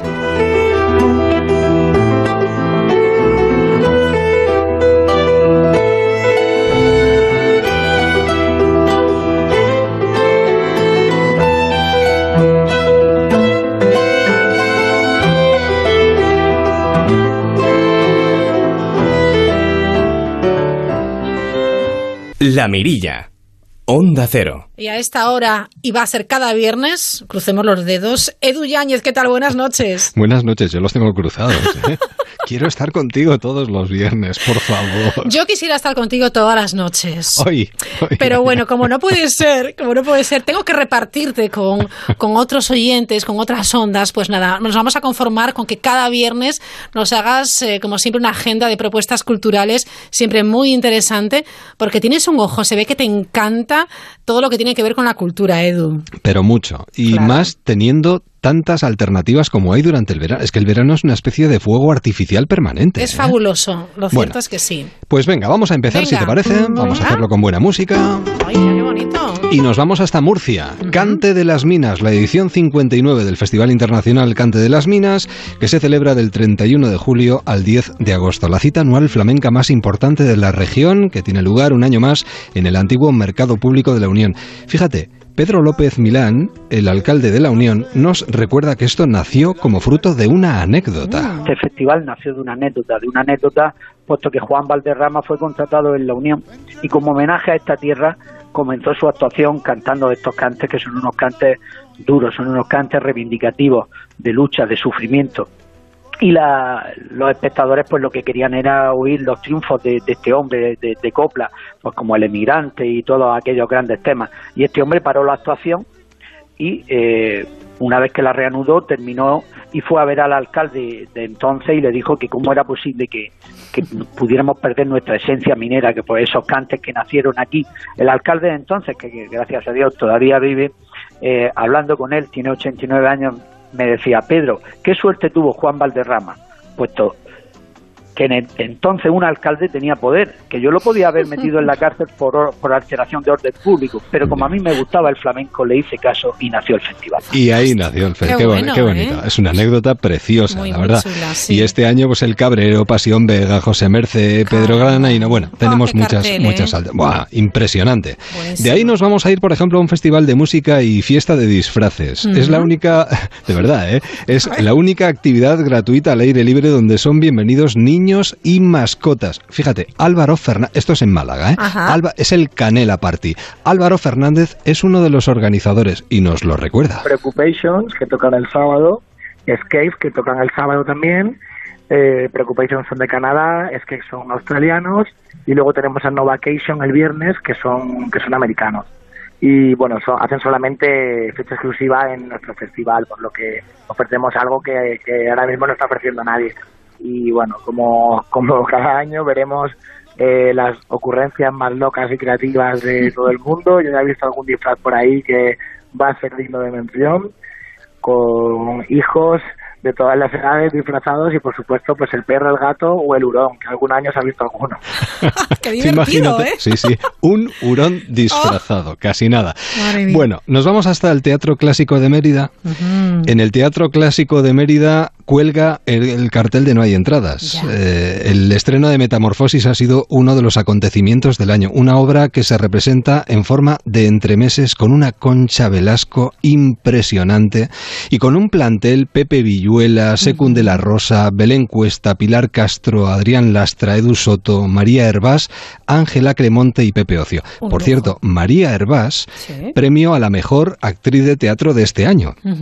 Pues ella precisamente nos habla de lo que está siendo y de lo que es este o esta metamorfosis. La versión de Mary Zimmerman es, está muy actualizada, por supuesto respeta las historias, los pequeños cuentos mitológicos que por los que vamos pasando, de, basados en Ovidio, en la metamorfosis de Ovidio, pero pero el espectador no debería esperar un clásico al uso, porque aunque hay partes del texto que sí que lo que sí que lo son, hay otras que están tremendamente actualizadas. Entonces creo que David Serrano con el mm, prodigio que tiene, el talento que le caracteriza, ha hecho como una mezcolanza muy equilibrada entre lo que es el puro clásico y lo que es como textos más actualizados, más frescos, con alguna referencia pop que creo que la gente también va a agradecer aquí en Mérida. Las críticas son impresionantes. de verdad, ¿eh? hay que acercarse. Y hablando de teatro, ¿qué te parece si vamos de una obra maravillosa a otra que está cautivando a todo el mundo también? José Sacristán, sí, ah. protagoniza Señora de Rojo sobre fondo gris en el Teatro Principal de San Sebastián, además, una adaptación de la obra de Miguel Delibes a cargo de José Sámano. Con la dirección de José Sámano, él eh, durante 90 minutos lo que hace es rendirle tributo a un amigo, a Miguel Delibes. Mm, viajar, transitar con, con, Miguel Delibes por este territorio emocional. No solamente lo que él cuenta, lo que le pasó, sino cómo lo cuenta, cómo Miguel ordena las palabras, cómo ah, establece o desarrolla el gráfico emocional de este recorrido es para un actor un privilegio y un lujo maravilloso. Y luego para mí como ciudadano, como amigo de, de Miguel, tiene el valor añadido de, rendirle el homenaje debido. Esto es como para salir del teatro diciendo, Dios mío, he vivido algo inigualable. Maravilloso. Porque está fantástico él también. Bueno, nos vamos a trasladar, si te parece bien, yo te muevo por toda la claro, península. Claro, a mí me encanta. Nos vamos a trasladar hasta la Campa de la Magdalena que es un lugar precioso, donde se da lugar cada año el Santander Music, que irrumpe un año más con tres días cargados de sorpresas, entre ellas la banda indie pop que está sonando de fondo, Carolina, Carolina Durante, en los que también vuelven las eh, sesiones Bermú por la tarde, el pasadizo Zorrilla y el Centro Botín se visten de gala. Gustavo Navedo es uno de los responsables de este festival y nos da más detalles. Bueno, pues aparte de las sesiones Bermú, que son muy curiosas porque también intentan pues que la gente que viene al festival también se, relacione con, la gente que, está en Santander en verano, que es muchísima. Pero en la jornada del viernes a mí me gustaría destacar el concierto de Morgan, que ha sido uno de los grupos de revelación de este año, o también, por supuesto, la banda de Leeds, Kaiser Chiefs, que viene por primera vez a Santander. Y también yo creo que el, concierto de cierre que es Cupido es mm, un, grupo muy actual que, eh, seguramente mantendrá a la gente de, despierta hasta, última hora. Aquí es de lo que se trata, de que no se duerma absolutamente nadie. ¿eh? un festival, y lo van a conseguir, ¿eh? Sí, sí. Un festival que a mí me gusta mucho. ¿Cuál? el, me vuelves Lorca. Me vuelves Lorca. Sí, del 2 al 11, de verdad, es precioso. Del 2 al 11 de agosto. Se celebra en la localidad granadina de Laroles. Es la quinta edición de este Festival de Artes Escénicas de la Alpujarra, un homenaje a la mujer rural y a su labor silenciosa y sin visibilidad durante la historia, y que además cimenta este tributo con Carmen París, que suena de fondo, con Mastreta. Bueno, Ana Kemp es la directora de este festival y ella lo explica mucho mejor que yo. Nuestra residencia artística va a celebrar el mundo rural, va a celebrar la comunidad local que tan implicado ha estado en el festival hasta ahora y vamos a hacer una obra basada en las historias de, los vecinos del municipio, ¿no? Entonces eso va involucrado a, realmente a todo el pueblo y, y, los actores ahora van a venir a pasar unos días aquí mientras que se afina la obra y yo, creo que necesita mucha energía y una actividad que involucra a, todo el mundo, ¿no? Luego por otro lado em, vamos a hacer, tenemos dos fines de semana de programación muy intensos, em, uno de música con eh, unos conciertos muy buenos con Carmen París, Mastretta. Volvemos a celebrar una, un, encuentro de baile swing, entonces estamos con talleres de aficionados de swing, pero también de, de los vecinos. Bueno, merece la pena sobre mm. todo porque creo que la labor que están haciendo es muy importante y están recibiendo un reconocimiento por parte de las instituciones fantástico. Em, ¿Te apetece un polvorón? Venga. o un trocito de turrón. Venga, no, no, no, no, sabía yo que ibas a hacer esta propuesta ahora. Sí, sí, sí, sí, sí. Y el nuevo vienen haciendo las doce para las doce. A tres perrillas las vendo. Como cada primer sábado de agosto, la localidad granaína de Bérchules celebra su noche vieja. Antonio Castillo es el presidente de la asociación Apnea Berchuliana que organiza esta noche vieja. Tenemos, bueno, apostamos por la música en directo, distintos conciertos con un ambiente eh, flamenquito a la vez que de villancicos y, y haciendo ya el cuerpo para, para esa Navidad del sábado y, bueno, comenzaríamos ya el sábado desde por la mañana haciendo un pasacalle, una diana para despertar a, los, a los vecinos para que se vayan animando y a salir a las calles a ver los distintos portales de Belén que hace eh, los vecinos por la calle. Las terracitas de los bares la, amenizamos con, con ese ambiente de, de charanga, de, de, de villancicos flamencos. Tendremos el pregón de de Juan Manuel Zapata, un tenor español que hará el pregón de la fiesta. Y, bueno, a las 12 pues nos, nos juntamos todos en la plaza del pueblo, en la plaza de la iglesia, esperando las 12 campanadas y a comernos las 12 uvas. Y esos deseos que nos han podido cumplir desde diciembre, pues aquí en Bercholet damos esa segunda oportunidad para que podamos cumplirlo con más deseo y más ilusión. ¿Cómo te quedas? Oh, maravilloso. ¿Eh? Uvas en pleno mes de agosto. Ya me estoy imaginando como el traje de fin de año. Pues sí, sí, además de verdad. Bueno, yo por mí eh, me acercaría hasta el castillo del Papa Luna, si te parece. Venga, un par de cosillas más. Venga, porque en Peñíscola se disfruta y se hace disfrutar además cada año con la música antigua y barroca. El Festival Internacional comenzaba con el tradicional espectáculo piro musical en la playa y a partir de ahí los conciertos se suceden cada día con el hilo conductor de la voz humana. Leonardo Márquez es el director de este festival. Este año sí que eh, hemos dado una relevancia especial a los intérpretes que nos hacían propuestas de, voz cantada, la voz cantada, la voz humana. De todo, tenemos todos los registros de grupos vocales de cámara, a, a voces solistas, contratenores, sopranos, altos tenores, con lo cual se ve una amplia muestra de la utilización de la voz en, en, todo tipo de repertorio, especialmente en este de, música antigua barroca, que tanta importancia tuvo el, la utilización de la voz tipo repertorio. Y la última propuesta, eh, vamos a cerrar en casa, si no te importa. Nos quedamos aquí en el País Vasco porque comienzan las fiestas de la Blanca de Vitoria. Con la llegada del mes de agosto llegan las semanas grandes de muchas ciudades y cada una con sus particularidades. En el caso de Vitoria, con la bajada de Celedón, Gorka Ortiz de Urbina encarna un muñeco que baja desde lo alto de la torre de la iglesia de San Miguel con su boina y su paraguas y cobra vida para animar a la gente a pasarlo bien, a divertirse.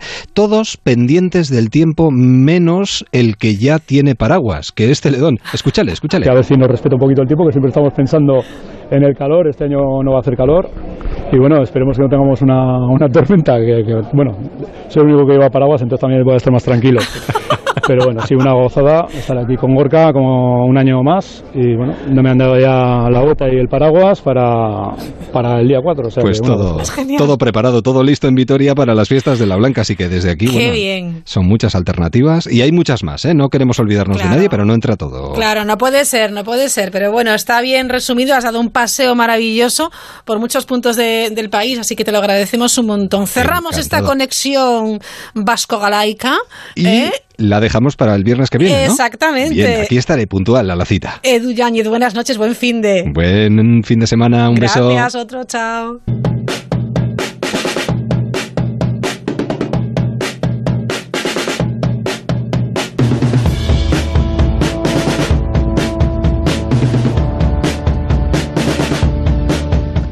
Pues así de fácil, tenemos las herramientas, tenemos los ingredientes para disfrutar a tope del verano, hagámoslo. Vetusta Morla pone la guinda para este viernes noche, primer viernes de agosto. Disfruten del fin de semana, disfruten de las vacaciones y, por supuesto, disfruten de esta noche de verano hasta lunes.